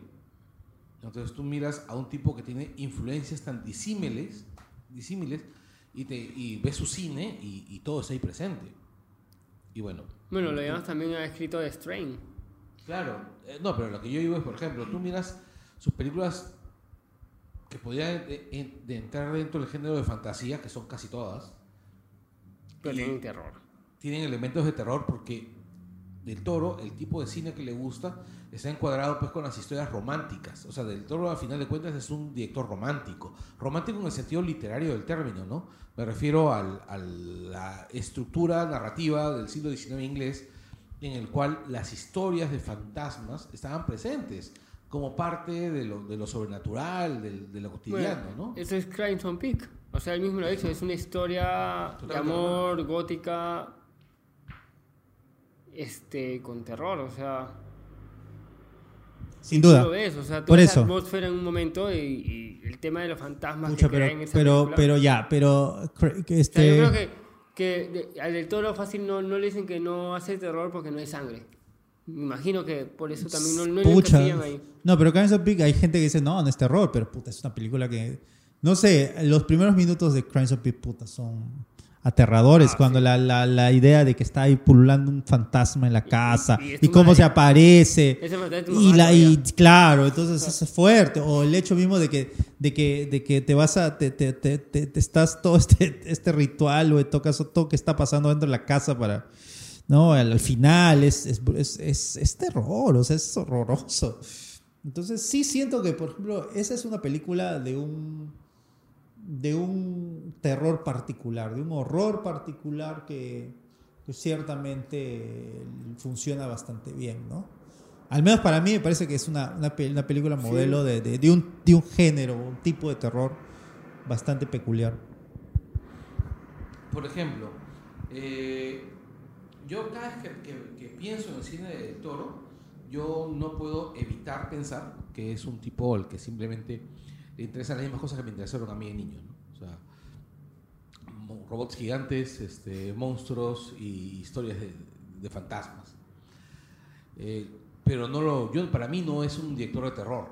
por- y no porque la falta de sangre, sino porque el terror no es su preocupación principal. O sea, en sus historias con El- fantasmas, el- en Crimson Peak, por ejemplo, la intención no es contar una historia de terror. La intención es contar una historia romántica, un romance.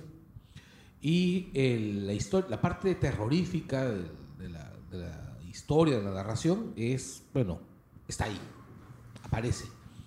El- con El laberinto del fauno Es una fábula, ¿no? es una fábula Con, sobre el con- con tintes de horror. ¿Ah? Con tintes de horror. Exacto. Pero que el horror no necesariamente es, es sobrenatural, sino es humano. Exacto. El, el- el jefe de los de, de los de los de la ejército sí. republicano era, era básicamente un hijo de su era un monstruo. Era más, más monstruoso que el fauno. Exacto, sí. Entonces, si te das cuenta, pues, este, Del Toro es un tipo al que el terror, en realidad, O sea, Del Toro muestra el terror humano, más no el terror así de, de, de bichos o... O sea, para él los monstruos que te dan terror son la parte buena, pero él muestra el, el, el, lado humano que, que, bueno, es una, una frase así que dicen que es meter terror, pues, pero no. Pero, Metaterror. mm, pero no, no llevado ese a, a lo, a- a lo que la gente piensa, sino que puede venir un pata y va a ser más terrorífico que, que el monstruo de la laguna porque ese pata te pone en fila a cinco, a cin- a cinco civiles y, y los mata a diestra y siniestra. Pues. No, es un concha su madre. Ahora, no sé cómo será The, The Shape of the Water, pero de, de, de- sí, o sea, usa un monstruo. Pero no, definitivamente no creo que sea una película de, de- horror. De hecho, que no, ni No, siquiera. Es otra fábula y Es una fábula. O sea, es como lo mismo que podrías decir de Tim Burton cuando quiso hacer este El joven manos de tijera, pues, ¿no? O sea, era como una fábula. Y bueno, tenías a Vincent Price y toda la cosa, pero es usarlos porque eran referentes de una niñez, de una adolescencia, de una de un estado de, de- de- de vida, ¿no? O sea, no sé cómo no sé cómo piensas. O sea, ¿qué, ¿cuál es la diferencia entre Burton y del Toro? pucha, que son cineastas totalmente distintos. pues, o Ya, sea, pero fuera de eso, o sea, la- la- como temática, o sea, ¿por qué usar ciertas temáticas de, del terror clásico para usar sus, eh, para usarlas en su cinematografía? De hecho, creo que, por ejemplo, el, el- horror del que se nutre, este, por ejemplo, eh, Tim Burton es más bien un, un- horror, este, eh, de, de- las de personajes de, de- de- del cine clásico ¿no? de, de los Dráculas de vampiros Mira, yo miro a Tim Burton como, y a Del Toro como tipos con formaciones similares. ¿Ok? Formaciones similares, Formaciones, con backgrounds distintos. ¿Por qué? Porque Del Toro es un tipo de letras. Del Toro es un narrador, es un articulador de historias, mientras que Tim Burton es un creador de atmósferas. Tim Burton arranca como ilustrador en Disney. así Tim es Burton arranca como ilustrador y en realidad, eh, si tú miras el cine de Tim Burton, lo visual, bueno, en ambos, lo visual importa, pero en Burton lo visual es la historia, constituye la historia. En cambio, en Del Toro, este, lo visual refuerza la historia. Entonces, yo creo que estamos hablando ya de dos categorías distintas, ¿no? Por Sin ejemplo, duda. y, eh, en Beetlejuice, el- ¿dónde defines lo, lo realmente extraordinariamente, lo, lo extraordinariamente bizarro en el sentido anglosajón del término? este, lo, lo, extravagante, en sentido perdón, español el término lo extravagante, lo, raro Ujú. de- del cine de, de, de, Barton. ¿En dónde? Eh, o, en, perdón, en Beetle, del personaje, del protagonista, del Yeah, fantasma Beetle. de Beetlejuice. En que tú entras a su universo y te das cuenta, por ejemplo, que todas las reglas físicas se han roto, eh, que el tipo está realmente demente, que tú ni siquiera sabes qué tipo de fantasma es, ¿no? Si es un fantasma de la mitología inglesa, de la mitología alemana. Hay mezclas enormes de todo con todo. Hay influencia del vudú, hay influencia de, los mitos mexicanos, pero no lo entiendes. Entonces, todos esos aspectos gráficos te cuentan la historia, el, el background del personaje. En cambio, si tú miras Crimson Peak, por ejemplo, que es una de las películas más cercanas en este momento de- del toro, y miras El Castillo, y miras el castillo y miras este, la casa, perdón, de, los hermanos, te das cuenta que la casa está hecha miércoles, que la casa es supura, que la casa está llorando, pero además miras este, a los hermanos y, y todo el relato, el relato, todo el, el discurrir narrativo, te está hablando de la miseria de los hermanos. Es más, hay un momento en el que están hablando acerca de lo poco que les queda de comer. Y si te das cuenta, la casa y todo refuerza esa historia. Así es. Entonces, yo creo que la diferencia está en eso, ¿no? O sea, en que ambos tienen elementos discursivos similares, pero tienen estructuras discursivas diferentes.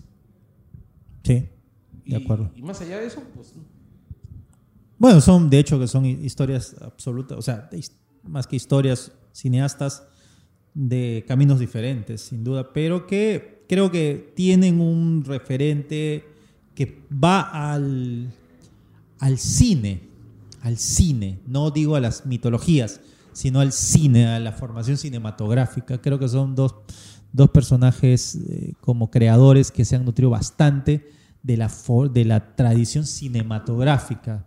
¿No? No, no, no sé si, por ejemplo, James Wan podría decir lo mismo, porque James Wan es un gran. O sea, no digo que, no haya visto mucho cine, ni lo- pero no es alguien que vaya a sus referentes para, como decir, homenajearlos, para, para mostrarnos cosas, ¿no? Claro, lo que ocurre es que hay, hay mira, yo, yo ahí sí yo divido a los cineastas en categorías, ¿no? Está el, el, el, el nerd del cine. Exacto. Está el nerd del cine como Tarantino, como Del Toro, Como el toro. como mira incluso o sea los amigos de, de Tarantino como Roth o como Robert Rodríguez me parece que tienen propuestas más orgánicas y menos nerds que Tarantino Que el mismo Que Tarantino. Del Toro Barton este ¿Mm? Peter Jackson. Peter Jackson sí Peter Jackson eh, ¿por qué? porque ellos se esfuerzan en mostrarte a quién le están rindiendo homenaje el mismo Scorsese, el mismo Scorsese le rinde homenaje a cineastas clásicos constantemente en sus películas y bueno, pues nadie dice nada porque es Scorsese y porque no está mal tampoco hacerlo. No, no, para nada. Pero en cambio tú ves a otros cineastas que tú sabes perfectamente que son cinéfilos, sabes, lo tienes clarísimo porque definitivamente tú no llegas a tener ese nive- nivel de, ¿cómo se llama?, de, de, de cine- Puta, no hay, no hay nada más nerd pues que ver Titanes del Pacífico, por ejemplo. No, pues claro. Pucha, Pero tampoco no hay nada más tan nerd como, por ejemplo, ver todo un homenaje a Frankenheimer como Ajá. es El Conjuro. Ajá, ajá. El Conjuro, por ejemplo, es una película en la cual tú notas todos los elementos discursivos de, ¿cómo se llama?, de Wang.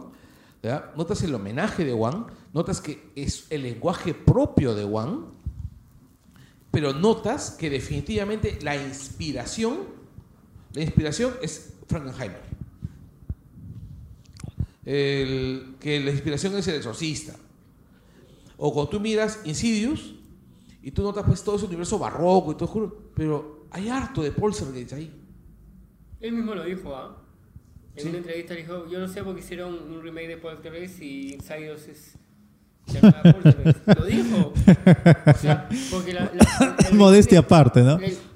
no, yo no, o sea, lo- yo lo he leído, pero no, no, no... Quiero, voy a buscar el video a ver cómo la facción, cómo lo dice, porque en sí el remake Pero, pero, pero Insidious es, pero Insidious es más que Poltergeist, o sea, como, Ah, no, sí. como historia, ¿no? Y aparte es un universo en el cual ahorita veo que En la cuarta va, va a hacerle un homenaje a Elise, ¿no? El, el- el- el- digamos, es una precuela. Una precuela. Claro. Que se ve más terrorífica todavía. Espero La que sí. verdad, la verdad, este Insidious a mí me pareció bien incómoda. Es una película de terror. son, son las únicas que, puede- que- de terror que he podido ver de One. O sea, aparte de, de Saw. Claro. Por ejemplo, Conjuro no los he visto porque sé que no las voy a poder ver. Ni Anabel. ¿Por qué no puedes ver el conjuro? ¿Que te da No miedo? sé, me imagino. Pero en Sayo sí la veo. Y todavía si la pasan de noche la veo. O sea, si Mira, yo, te voy, yo, siempre, yo siempre cuento la anécdota acerca de que El Conjuro es una de las pocas películas de terror contemporáneo que me ha hecho sentir incómodo en el cine, que me ha hecho querer salirme de la función, que me ha dado miedo, miedo así, miedo mal, así. Y es más, yo he visto parejas salirse del Ah. cine en, la- en- en El Conjuro y la verdad, yo quería ser uno de esos, ¿no? Del, del universo de, de James Wan, ¿cuál es el personaje que más te miedo te Los da? Warren. Ah, Los no, Wa- no, lo- más, que- más miedo me dan. Sí, más miedo te da. El que aplaude. ¿Ah? el que aplaude. Eh, no, el, el que aplaude es uno de los momentos que más miedo me han dado del cine. Ya, ok. Pero ya. este, el, yo creo que el bicho rojo, ¿ah? el, el demonio rojo. El demonio rojo de Insidious, claro. Sí, Uf, porque- es bien. Porque es, es bien feo, este, porque, Y humanizado. sí, por el, por el rollo de que además, no, es que su, su, su guarida, Su casa. su, su- su casa, Es ¿no? increíble esa casa. Claro, pero además el hecho de que tenga una máquina de coser, que el tipo, o sea, es como una abuela, pero así extremadamente perversa, cruel, o sea, Es un afilador de cuchillos, ¿no? sí, o sea, es, es un bicho rarazo, ¿entiendes? Entonces, lo siento tan folclórico, pero folclórico del, de- del momento en que, lo- que daba miedo el folclore, ¿no? Claro. Bueno, eso es lo que tiene One. O sea, Y- bastante folclore sus películas. Claro, es más, la, la película esta, eh, las- en Conjuro parte 2, sale Samón, oye, va a ser Balak, ¿no? Que- Balak. Que, ahora que va a ser este su propio Su propio spin-off. Sí. Igual de Crocketman también. O sea, el, al final el tipo va a ser, va a construir un universo. Sí, y eso es lo bacán de lo que está haciendo. Justamente está creando universos y le creen y además tiene capacidad de convocatoria en el, en el, en el digamos, en, en la industria, lo cual es paja. Porque va, o sea, Wong está ya no necesariamente como director, pero sí como productor y como, y como o sea, mente, digamos, que mueve el, el tema, este, está renovando o está manteniendo la posibilidad de que cine de terror sea un cine rentable un cine que, que- que- que de audiencias, pero al mismo tiempo un cine que vaya creando personajes para la gente. No hay nada más contemporáneo que haber creado luego de una película como El Conjuro a un personaje como Annabelle. O sea, Annabelle simplemente la, se pri- queda... la primera película de Anabel es muy mala. Ya, Es muy mala. La segunda es una buena película. ya. La segunda, es una- la segunda la hace Wang. Sí, claro. No, de hecho no la... produce, pero no la Eh, eh, la- ninguna, ninguna las ha dirigido. O sea, de hecho que la ah, no, produce- Anabel 1 dirige una escena nomás. Claro, o sea, de hecho que... escena o sea, del, del ascensor. él en este caso dijo, no, eh, Anabel es como para que cuente, lo cuente otro, pero él sigue manejando el, el- la- el producto, ¿no? Y el producto de Insidious también sigue siendo suyo. Sí. De hecho que sí, y no sé, Bueno, no sé, bien no sé qué más bien está pro- él está preparando como director, no tengo idea. Bueno, fue Ahorita acaba de terminar Aquaman. Aquaman, ¿no? O sea, él es chévere, como que él ya, él, él, él, es- él es friki, él lo ha dicho. O sea, yo soy Sí, sí, geek, sí, claro. Y lo chévere es que él ha dicho, yo no me quiero este casillar en el cine de terror. Porque él empieza haciendo terror. Sin o sea, duda. él viene de, de Asia, de Malasia, donde hay... O sea, este, me imagino que ahí hay un tondero que hace cine de terror, pues. algo así. No, lo que pasa es que Un Ave como, Films. como- como en todos lados hay una industria pues, que hace películas casi pues este No, pero en Asia hacen...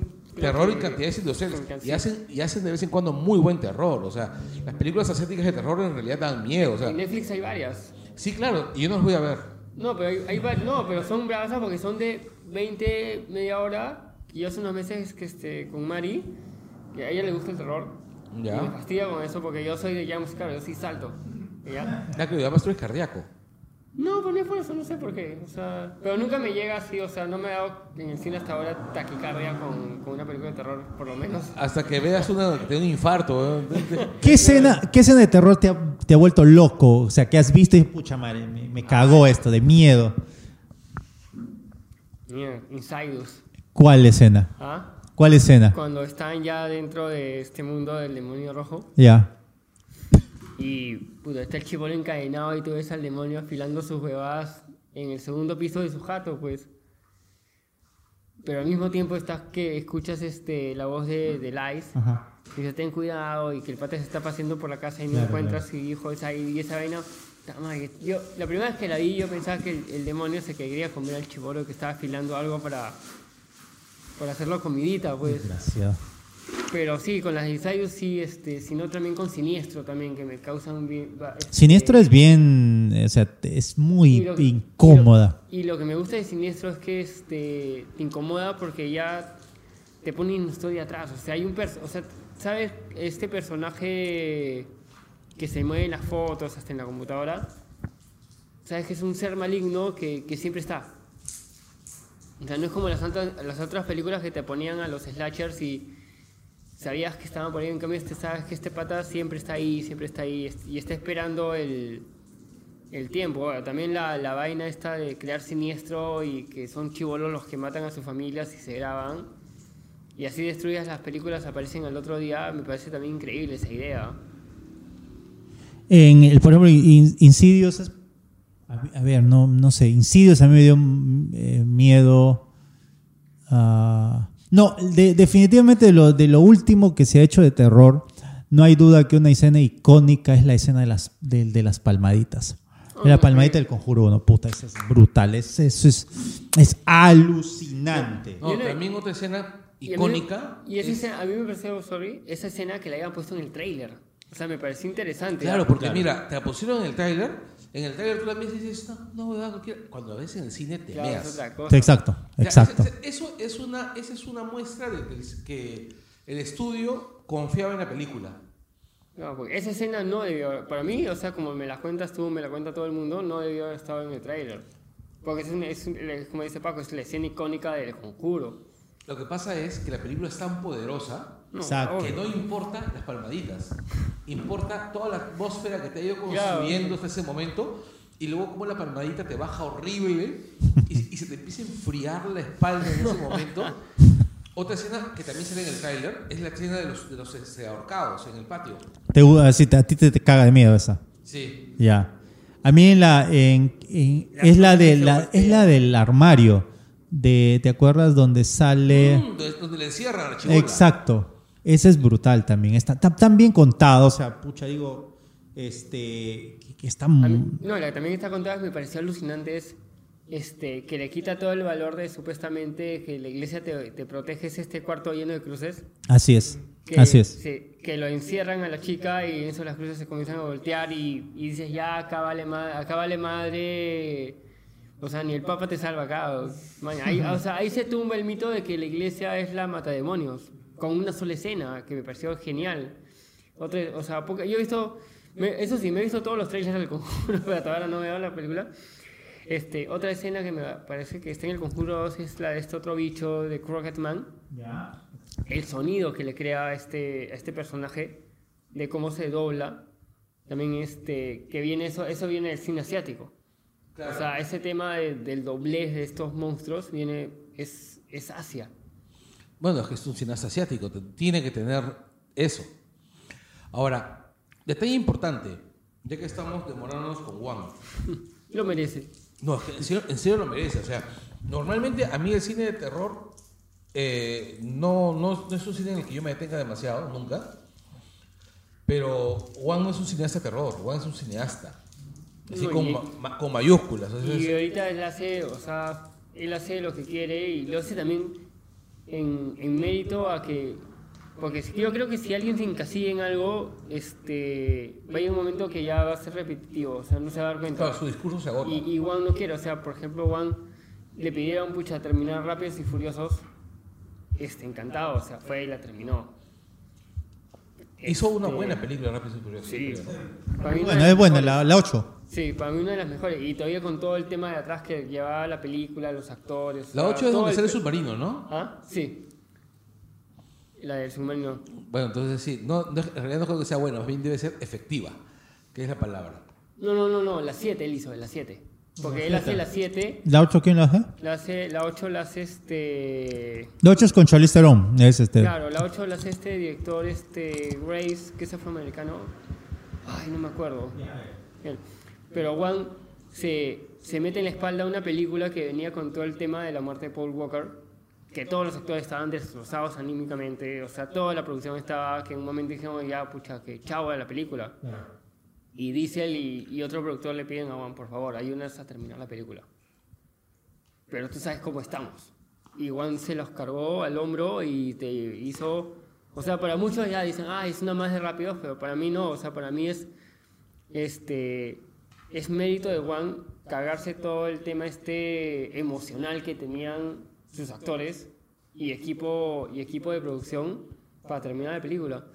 Y luego le dan, oye, ya dame Aquaman.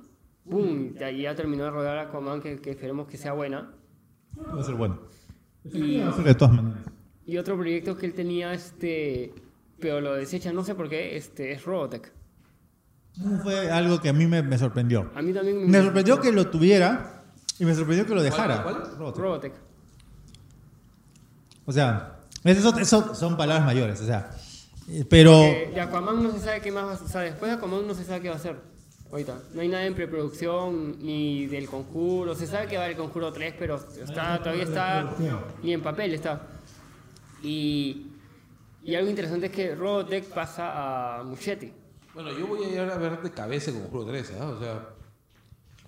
Ya, el- no, en serio, o sea, Ah, no, el Conjuro sí. 2, yo fui a verla porque, a pesar que me cagué miedo con el Conjuro 1, Fuiste. Ya te gustó ya. no, sino que está bien hecha, pues, no, o sea, está bien hecha. Entonces, cuando una película está bien hecha, tienes que verla. Es como cuando tú vas a, cuando hay un ciclo de Potemkin y tienes que ir a ver el ciudadano Potem, el, el acorazado porque, porque está bien hecho, porque se te borra la raya el culo. Bueno, toca ver qué puede hacer Juan. O sea, o sea Juan yo creo que. Claro, es que eh, cultura general, aunque sea tienes que ir a ver. Y yo creo que o sea, el, el conjuro, para que a alguien que le interese el terror, hay que verla de todas maneras, el 1, el 2. Hay que ver las películas de Wong de terror, o sea, sin duda. El que, porque además eso... Tiene eso un corto bien, bien quemadito también. No, porque además fuera de eso, porque están bien contadas, porque, porque él tiene una concepción bien interesante, amplia de, de- de un cine comercial, pero al mismo tiempo un cine que no, que, que no es concesivo, no es fácil. ¿Tú O sea, que él revive el género de terror en el cine? yo estoy absolutamente que parte de la, del apogeo del terror, comercialmente hablando, eh, en una época en la cual se estaba agotando totalmente la fórmula, por ejemplo, del cámara en mano, simplemente, eh, o sea, ya había, ya había, ya había muerto completamente. O sea, lo que hizo es simplemente el amigo fue, hagamos, volvamos a lo clásico y hagámoslo contemporáneo. Es decir, hacer una película de, los, de una película contemporánea eh, con reminiscencias ochenteras, con, con- con el estilo ochentero, pero marcada en, en la época, ¿no? El conjuro no es una película de los 80, pues, ¿no? No es una película de los 70, pero es una película que está inspirada mucho en el elemento estético Claro. de, de esas películas, ¿no? Entonces, eso es lo, lo- lo interesante. Entonces, sabe en qué momento a o a quiénes recurrir como referentes, como decía Invasora, o sea, de hecho, pucha, tú ves este, el, el Insidious es este Poltergeist, pues, y efectivamente hay mucho de Poltergeist ahí, pero hay, hay algo más, hay algo más que, que justamente es el talento de- de- del creador para, para contarlo, ¿no? Y maneja, y maneja actores, o sea, también eso. Lo interesante. Ahora, eso que, que dices también es súper importante porque pocos actores, pocos directores, perdón, manejan los actores como Wang. El- digo yo. El, bueno, el, el protagonista de, de Conjuro, bueno, tiene es que también hay otro detalle, elige, los elige bien, porque Vera Formiga es una buena actriz. Una buena actriz, de hecho. Y este, ¿cómo se llama el, el- el pata este, el, el actor, el que hizo de... Patrick, Patrick Wilson. ¿Ah? Patrick. Wilson. Es un actor bastante bueno, bastante cumplidor, y es un actor de perfil muy bajo, pero es un actor muy talentoso, o sea, Capo.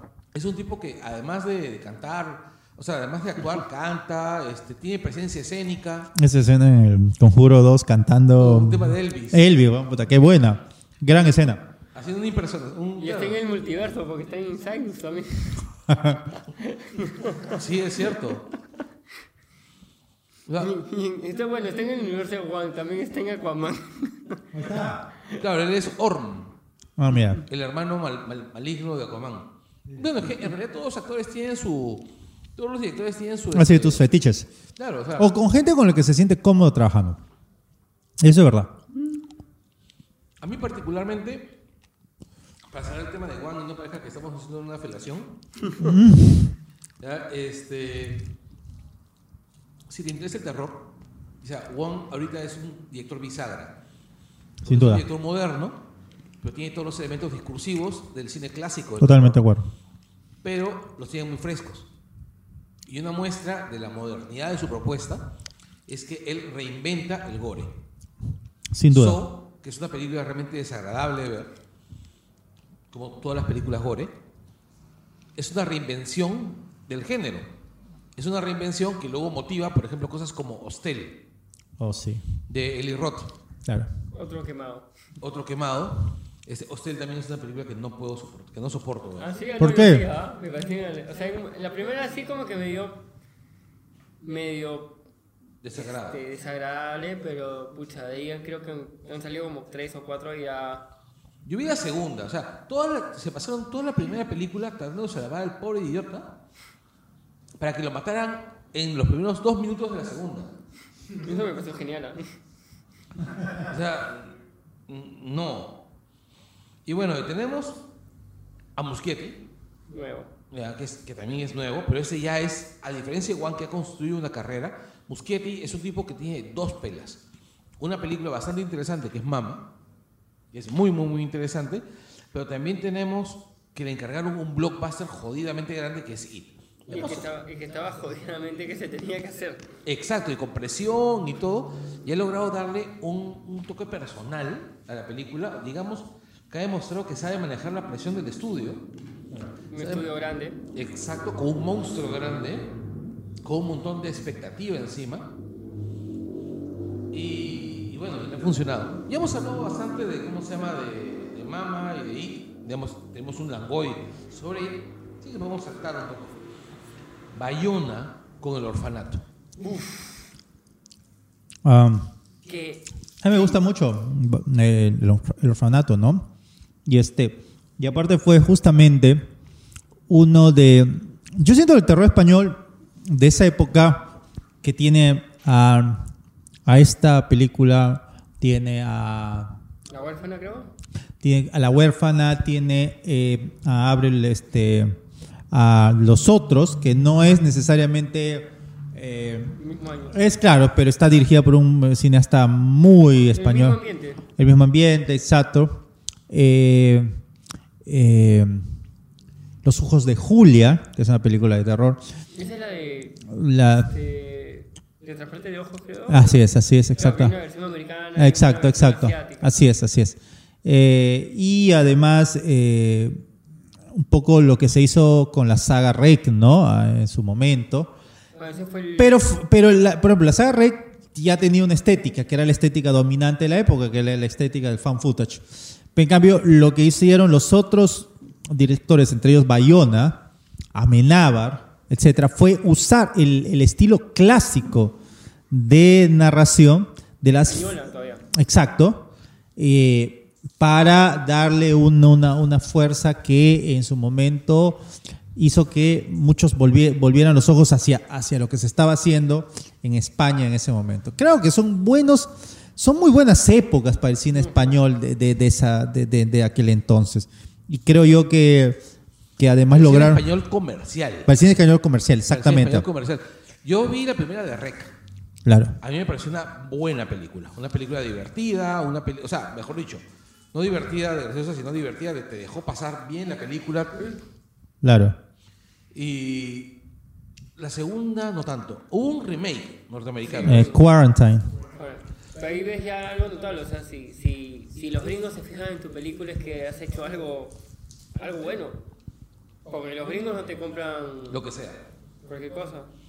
Claro, ahora, este, Rec me pareció chévere, pero sin embargo me parece que El Orfanato es la que está muy por encima de todos en nivel. No, sí. ¿Qué es lo que te gustaba del orfanato? Atmósferas. Ya, el orfanato es angustiante. En el orfanato tú no tienes un momento. O sea, lo que pasa es esto: todas las películas de terror. O sea, yo pienso que lo que ocurre. ¿Te acuerdas de esa frase de Cortázar? De que las, no- las novelas deben ganar por puntos, pero las películas tienen que ganar por. Las, pero los cuentos por nocaut. Ujú. Ya. Las películas de terror tienen que ganarte por puntos y por nocaut. Es lo jodido del, del género. Exacto, o sea, en el terror tienes que sentirte la angustia permanente durante toda la película Y de ahí, recibir, y recibir machacones durante toda. Totalmente.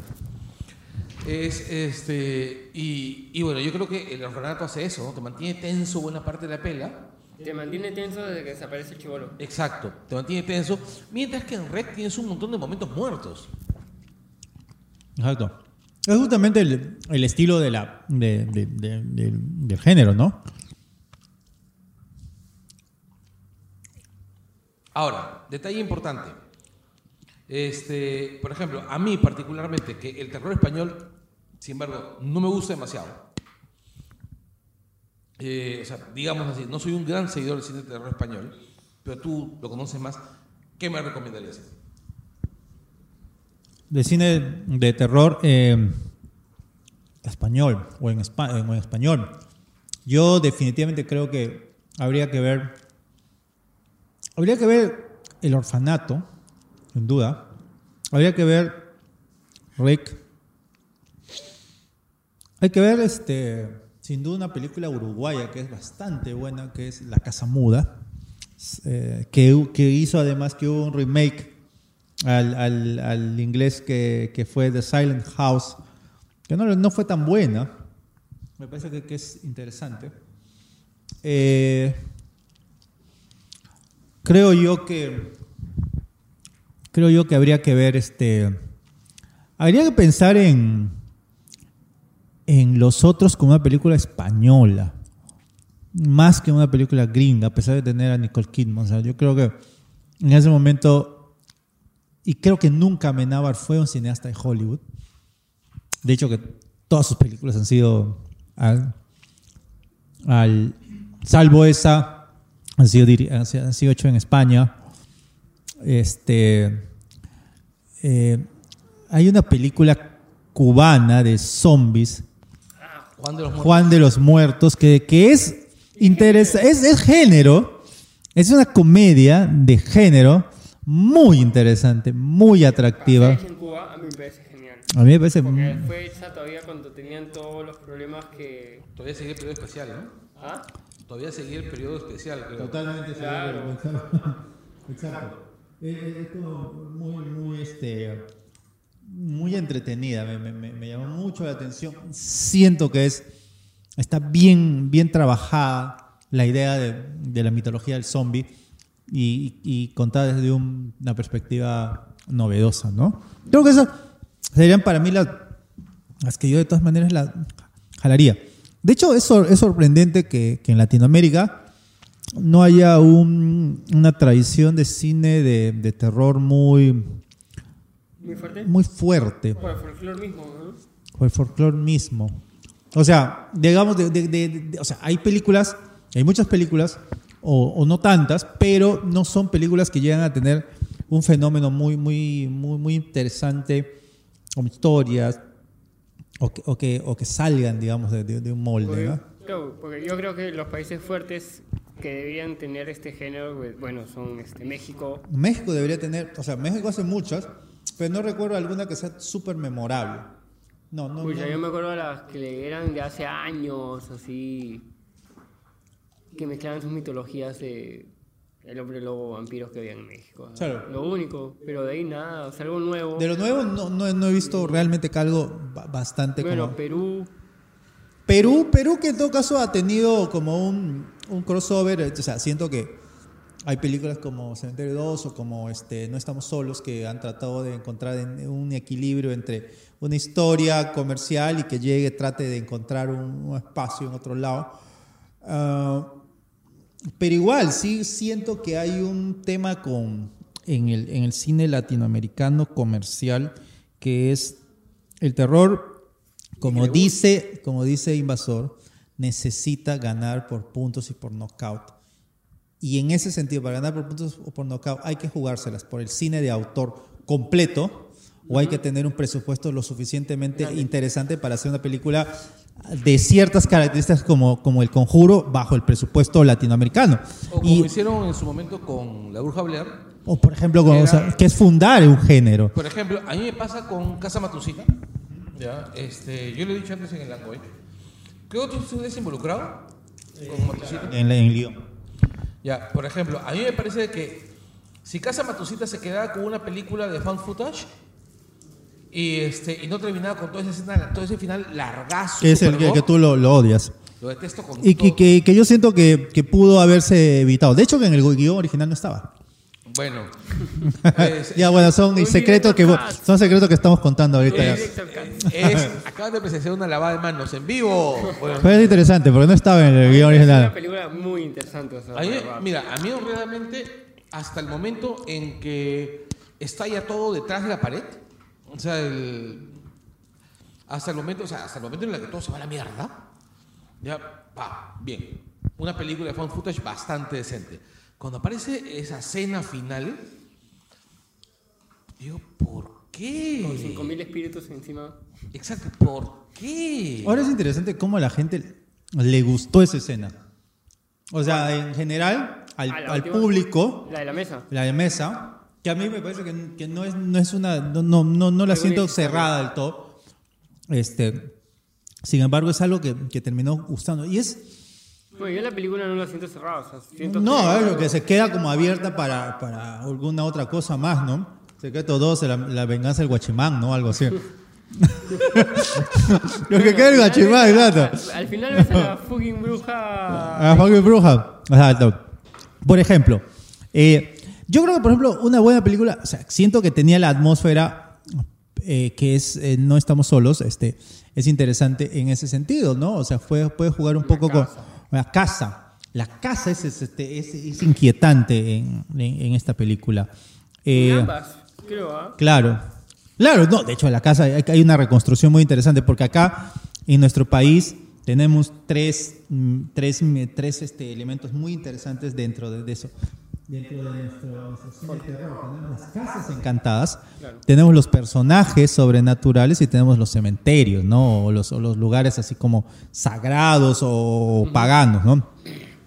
Y a mí me gustaría de verdad ver una película sobre un personaje que todavía no ha tenido una adaptación cinematográfica, que creo que podría tener algo interesante, que sería Sarah Helen. Nuestro, nuestro, eso. ¿no? nuestro cine no es pródigo en, en- en vampiros. Nuestro cine de terror no es pródigo, nuestro cine de género no es pródigo en vampiros. Ya mira, nuestro cine de terror no es pródigo en vampiros, pero sí es pródigo en historias de posesiones. Totalmente. Ya, o sea, mejor dicho, nuestra mitología Es es en posesiones es importante. Por ejemplo, yo pienso en una historia que se podría a la que se podría dar una vuelta, es a la este el, al asesino del hotel comercio Ya, y- o, o el japonés este que mata a su familia, ya, puedes convertirlo en una historia de posesión. así es. Así es, de hecho. o sea, funcionaría y funcionaría sin presupuesto. Es cierto, es cierto, es cierto. Pero yo sí quisiera ver la, la- la peli de, de Sarah Helen. Se habló en un tiempo, creo que. Hay unas, hay dos buenas adaptaciones. Hay una de Pepe Donaire, hay un libro, un cómic que, que está bastante bien. Hay, una, hay un libro de Carlos Calderón Fajardo, también hay como cuentos y cosas así bien interesantes del, del tema.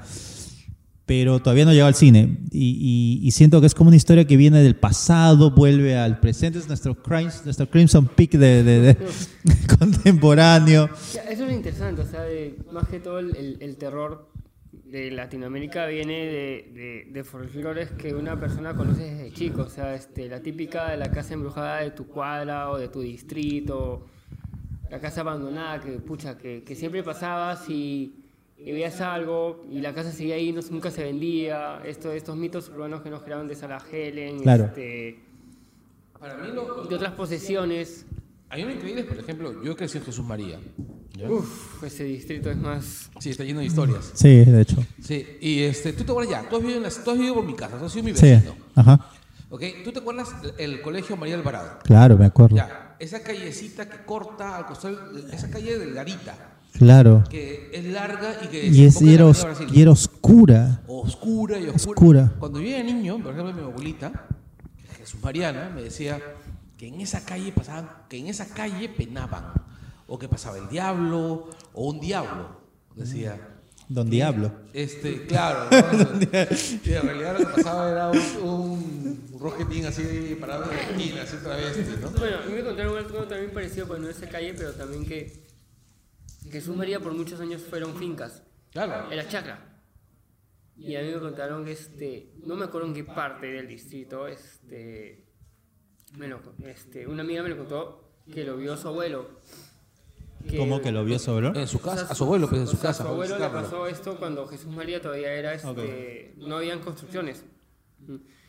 Que estaba en este sitio y de la nada veía a un tío que estaba avanzando con su costalito dentro de su chacra, pues le pareció raro. Y el señor va y le dice, señor, para ayudarlo, porque. Pucha, este, y en eso el tío no reaccionaba y, y el señor este lo toca a la espalda y, es- y este era un, era un ser, porque voltea y tenía una garra. ¡Fum! Y le mete un arañón al, al, al- al abuelo de mi amiga. Y el tío se patea porque le ve, la, ve- ve- eran uñas largas así, como las de Wolverine, pero en uñas, imagínate, y con los ojos rojos. Pero el tío no hablaba así nada, solo ¡fum! Y ahí se iba caminando, y ahí se quedó pasmado. o sea, ahí. Pero sí, en Jesús María hay varias historias, pucha, como para contar, hacer cortos. El mismo distrito. Es un ambiente gótico, lúgubre, Bueno, de, un, no- de un distrito que se ha quedado, o sea, aunque parezca mentira, un distrito que se ha quedado en, en una etapa rara. Sí, Yo la siento, la siento que se ha quedado en los 70s. Sí, ya están tumbados en las casonas, ya. Este. Un lado que, por ejemplo, donde sientes bastante energía es este, lo que era la ex clínica italiana. Ah, claro, claro. Que ahora es un condominio. Yo no podría vivir ahí. Yo cada vez que paso por ahí. Mira, yo, yo te voy a decir una cosa. Eh, más o menos por principio de los 2000 ya, este, mi casa era una casa, ¿tú has visto mi casa? no? Mi casa era una casa pues normal, así pequeña, ¿no? Entonces un día pues, No era tan alta. ¿ah? No era tan alta. No, pues no era tan alta como es ahora. Entonces, este, hubo una gran lluvia, una gran lluvia, una gran lluvia, y la casa, yo vivo en una quinta, una quinta vieja. 97, fácil. El niño. Sí, puede ser. Ya, y la casa de una de las vecinas, de una vecina viejita, se derrumbó por la lluvia. Ya, entonces eh, mi vieja dijo, bueno, pues es tiempo de, nuestra casa era material noble, era sólida y toda la vaina, pero dijo, bueno, pues es tiempo de arreglar la casa, hay un billete, hay que, hay que construir, aparte que Hay que remodelar. no, aparte que no entrábamos, o sea, ¿no? Entonces se tumbaron, nos tomamos la casa, todo, y encontramos en la mitad de la sala un pozo. Un pozo. No, un pozo, Con Samara adentro. no, un pozo. de- Mi vieja se puso súper nerviosa. No quería construir ahí, quería recortar el terreno de la casa y dejar el pozo fuera de la casa. O sea, ¿dónde está? Yo tu jato. ¿En qué parte está el pozo? donde estabas sentado tú la última vez que La fuiste. concha de la lora. Ya, este, eh, ya, en la sala, en la mitad de la sala. Sí. No, y, un- espérate, ¿ah? ¿Y sabes cómo descubren el pozo? Porque están tumbándose todo y los obreros, y de repente habían tres obreros en un rincón de la casa y de repente habían dos. Y se quedó, y encima un pozo recontra profundo. Y el tipo nunca nos quiso decir qué había adentro. Yo creo que no vio. Pero este, el, el rollo es, y, ¿y qué había adentro? ¿Y qué había adentro? Y el, y el- y el obrero, No quería. No claro, pues estaba oscuro, pues. Qué fuerte, ¿verdad? Ya, pero el rollo es que el, bueno, mi vieja pues se dedicó pues este, a, quería rellenar el pozo, ¿no? Con concreto quería rellenar el pozo. Wow. Todavía Y- alguien protegerlo al pozo. Y yo le digo, mamá, ¿tú sabes lo que después del concreto? vieja loca. Ah. Este, algo, algo, algo con cuerpo no, no pasaba, solo un espíritu. Claro, entonces, no, pero es que sí, ya, vayamos en el caso de que existan los espíritus, pasa a través del concreto. Ya, pero no te Ya. pasas a Mara. Pues. ya, pero el rollo es que lo que hicimos fue llenar el desmonte. Hablamos con otras construcciones del- del- de, la zona para que trajeran todo el desmonte. Bueno, también concreto te iba a costar la vida también. Exacto, por eso. Y bueno, pues este, sobre la- le logramos convencer a mi vieja. Mi vieja en realidad Se friqueó mal. Se friqueó mal, estuvo friqueadaza mal por, por meses con el maldito pozo. Yo decía, pero mamá, date cuenta, y mi hermano, que, que es ingeniero, mi hermano mayor, también le- en algún momento también le dijo, creo, este, estructuralmente la casa no se va a caer, todo está bien, todo es sólido. Ah, pero era otra vaina la de tu vieja. Pero... Evidentemente. ¿no? Y mi vieja pensaba pues de que ahí había algún tipo de maldición que ese-. Exacto, sí. Y ustedes le decían, no, es... Pues es- Crimson Peak. Y Jesús María. Claro, pues yo, ya pe vieja, ¿no? Y bueno, han pasado muchos años desde entonces. ¿Y vas a abrir el pozo? ¿Ah? ¿Vas a abrir el pozo? No, ni cagando voy a abrir el piso. Tendría que tu- picar un montón en el piso, porque además, en realidad, el piso y la pared, todo que, están ahí es concreto puro, ¿no? Porque por un tema estructural, ¿no? ¿Cuántos metros hay para llegar al pozo? De tu sala abajo. Como para llegar al son como 50 centímetros. Ah, ya, no es tanto. O sea, pasa el espíritu, ¿no? Este, ya estás sudando, ¿eh? ¿por qué? O sea, No, ¿Tú has ido a mi, tú, tú, tú has ido a mi jato cuando vivía Jesús María. claro, tenían las paredes que las paredes eran con un metro de gruesa. o sea, Ya, pero tú sentías la, sentías, no sentía ni mierda. no sentías nada en ese jato. No. Lo único que sentía era que había demasiado, era demasiado chiquito todo. Es un jato grande, güey. No, o sea, a lo, a lo que voy era, paredes eran gruesas, Ah, ya, sí. entonces me sentía oprimido. Bueno, esa casa pasó los terremotos. no le pasó nada. Bueno, y este. Y otra cosa es ahí, el campo de Marte. Que Ahora, dice- es- esa hueá- yo imaginaba, ¿sabes qué? No no es mentira, porque yo he vivido justamente en una calle que daba a media cuadra del, del- del campo de Marte cuando no estaba cercado. Y literalmente hay momentos en que eh, se ponía en, en- en días de frío, esa huevada era neblinosa. Era Silent Era Silent Hill o era en todo caso el, el eh, era como el cementerio de thriller de Michael Jackson. Entonces, puta, no, ahí, por, ahí, por ahí no pase, vos, puta.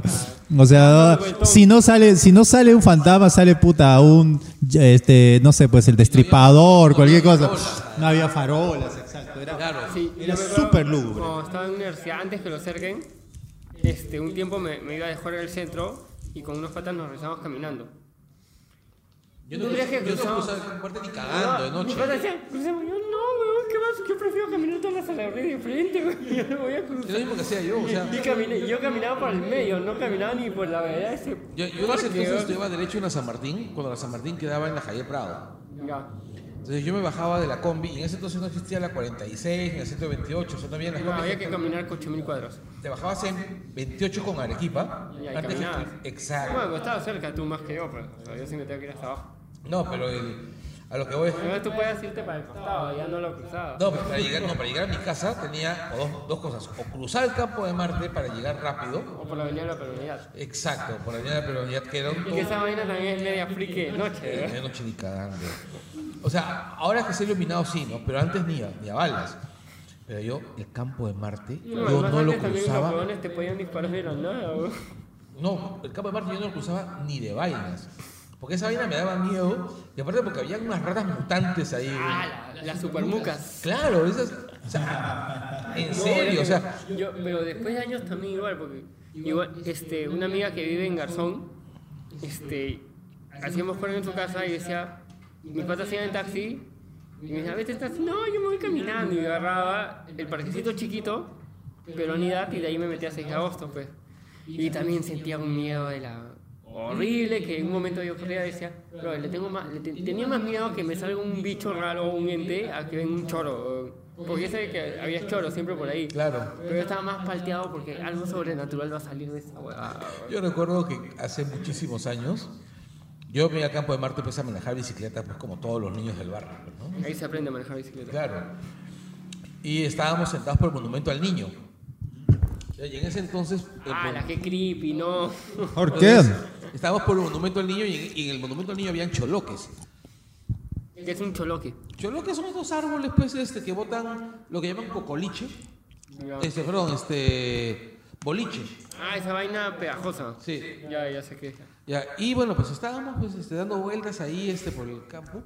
Pero lo normal era que te cayeran los boliches, ¿no? Y te manchaban la ropa. Ya, recuerdo que estaba con un grupo de amigos y ya pues éramos preadolescentes, pues no estábamos sentados. Había unos que estaban manejando bicicletas, mi hermano menor y yo teníamos una bicicleta para los dos. Entonces manejaba él, ¿Qué era? ¿Una Monarch? Era una Monarch. Montañera. No, la bicimoto. Ah, la bicimoto. Asiento de banana. ¿Ah? Asiento de banana. Eh, no, el asiento largo, pues, ¿no? Ah, ya. Ya, y este, el- estaba, esa que tenía su, su tubo de, su tanque de gasolina falso, de adorno. Ah, ya, ok. ok. Y estábamos ahí, yo estaba sentado pues, con una de mis vecinas y su hermano menor. Y en eso mi vecina nunca me explicó exactamente qué fue lo que le cayó encima de uno de los árboles. La abuela se ha parado y ha corrido hasta su casa. ¿ya? Y yo le pregunté al día siguiente, ¿Qué pasó? ¿qué pasó? Y me dijo, no voy a hablar de eso. O sea, no le quedó algo. Alguien le puso la mano encima.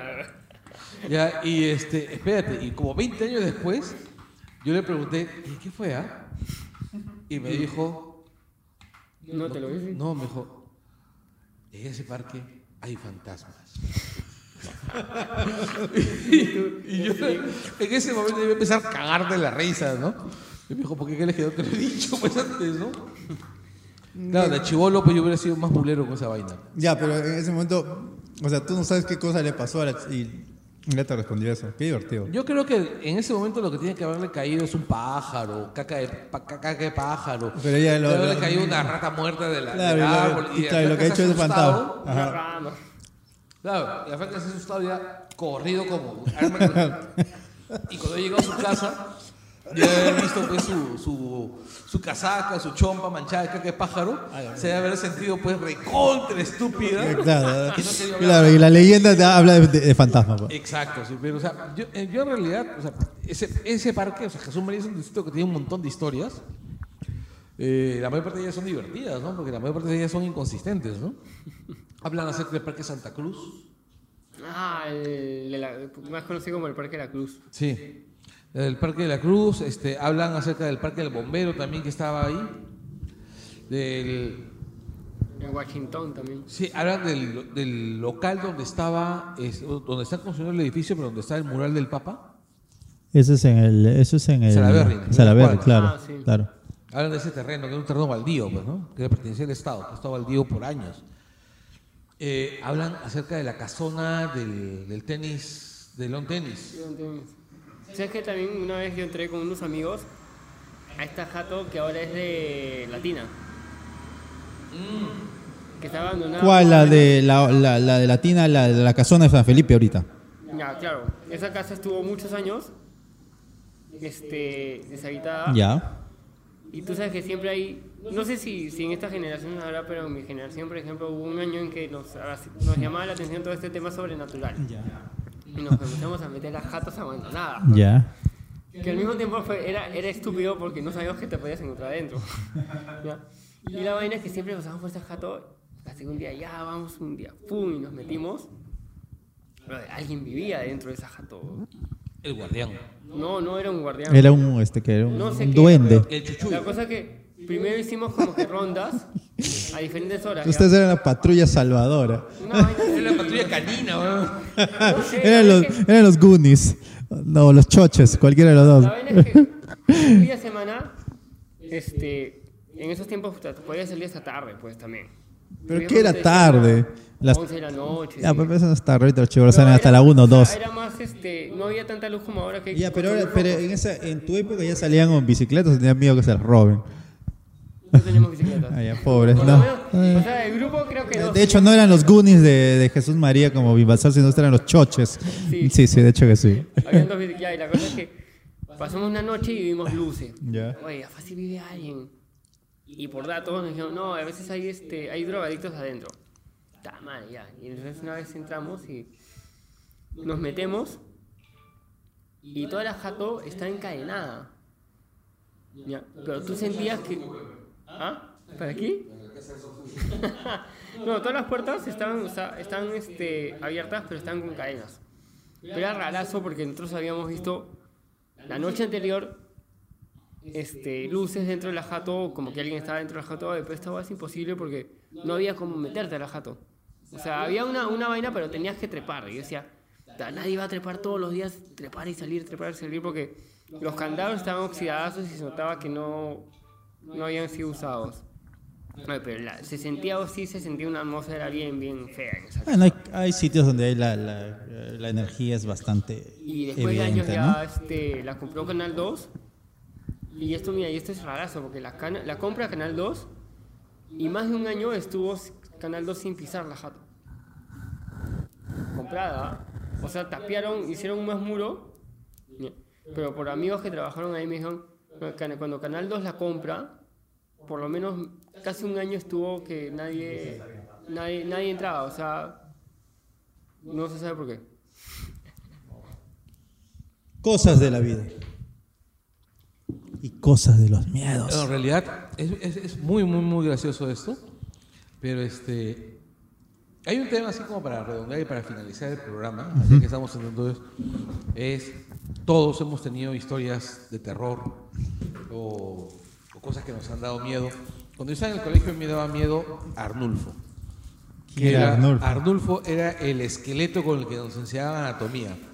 Que Ya. tenía escrito Arnulfo en la parte de atrás del cráneo. Puta, eso daría risa ahorita. ¿Ah? En mi colegio era todo, todo en papel. No, en, en Claretiano nos enseñaban pues, con, con esqueleto real, pues, y Arnulfo era el nombre de la persona a la que debía pertenecido el esqueleto. Wow. Bueno, creo que hay una vaina que a los esqueletos hay que poner nombres así. ¿En serio? ¿Dónde? No estamos en México.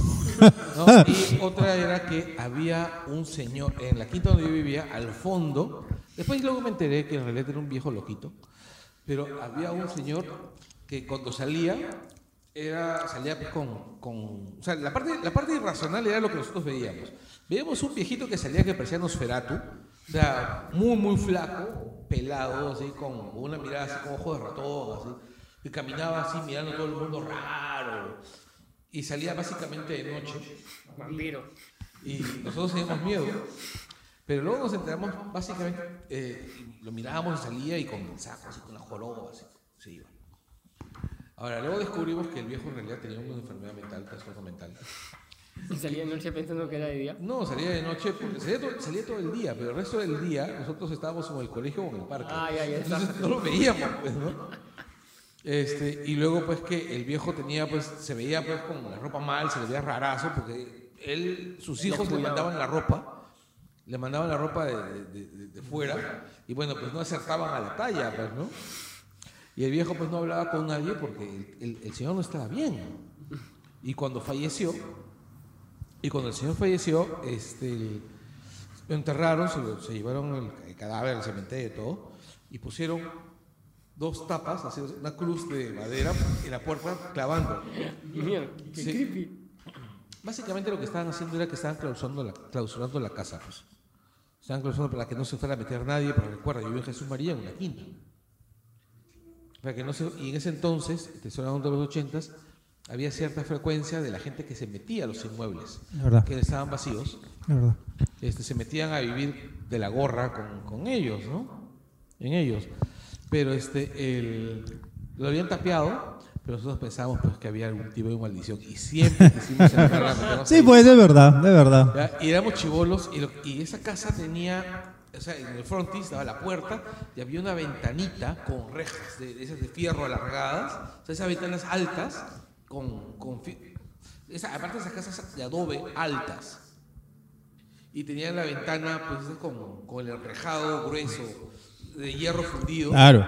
Y nosotros estábamos mirando por ahí, siempre tratando de ver con nuestras linternitas, esas linternitas de pilas doble A que vendían en las bodeguitas. Metálicas. Claro. Mirando así, nosotros tratando. Pasamos un par de veranos. O sea, un par de- hasta que descubrimos a las chicas, ¿no? Claro. Hasta que descubrimos a las chicas y bueno, lo que pasaba en esa casa, que después nos enteramos que estaba vacía. ¿qué, ¿Qué cosa es lo que había dentro, no? ¿Qué era? Nada, estaba vacía. Ok. O sea, un día pues lograron vender la casa, la destapearon y la casa estaba vacía. Se habían llevado todos los muebles, todo, todo. Lo bacán de la- del, del cine de terror que le debe mucho a la imaginación de los chivolos. Y, o sea, sin duda, los chivolos de, de- que, que en su época, pucha, ven esta cosa y que alucinan huevadas, o sea, más adelante se convierten en los grandes cineastas del mundo. El caso de Muchetti. De Muchetti. Con ese cuadro. Exacto. Cuenta que ese cuadro estaba en la casa de su papá. Así es. Para él era terrorífico pasar por ese cuadro y lo peor que ese cuadro está en un pasadizo de la casa, o sea que tenía que pasar. ¿Cuál era el niño llorón? El- No, no, no, este cuadro de, que sale en, en It y en. ¿Qué es Mama? Esto El, cuadro- donde- del niño judío. Ah, Claro. Es un cuadro ori- de un pintor este belga, creo, no sé, pero sí es el. el no, porque mismo también hay un cuadro de un niño llorón. El grande, el cuadro del niño llorón que decían que, te- que estaba maldito. Pero este es peor. Sí, que porque ya, es pero- más, ese cuadro yo lo veía en los 80, lo Claro. en todos lados. En todos lados, junto con el corazón de Jesús. Exacto, sí. el de la enfermera. No, eso era, eso era en, los, en, en- en las clínicas, hospitales. Así, bueno, en fin. Bueno, este. Bueno. Bueno, hemos tenido tiempito para contar hablar un poco de cine de terror y bueno, para contar un poquito de nuestros miedos. Claro, de hecho que sí. Eh, gracias chicos por llegar hasta acá. Este, George, gracias. Y bueno, pues nos vemos la próxima semana en la que vamos a hablar de qué. De todo. No, a Thor. Hablamos de todo Ragnarok, hablamos de Stranger Things. Vamos a hablar de muchas cosas. Próxima semana. Chao, chao. Feliz Halloween para todos. Así es.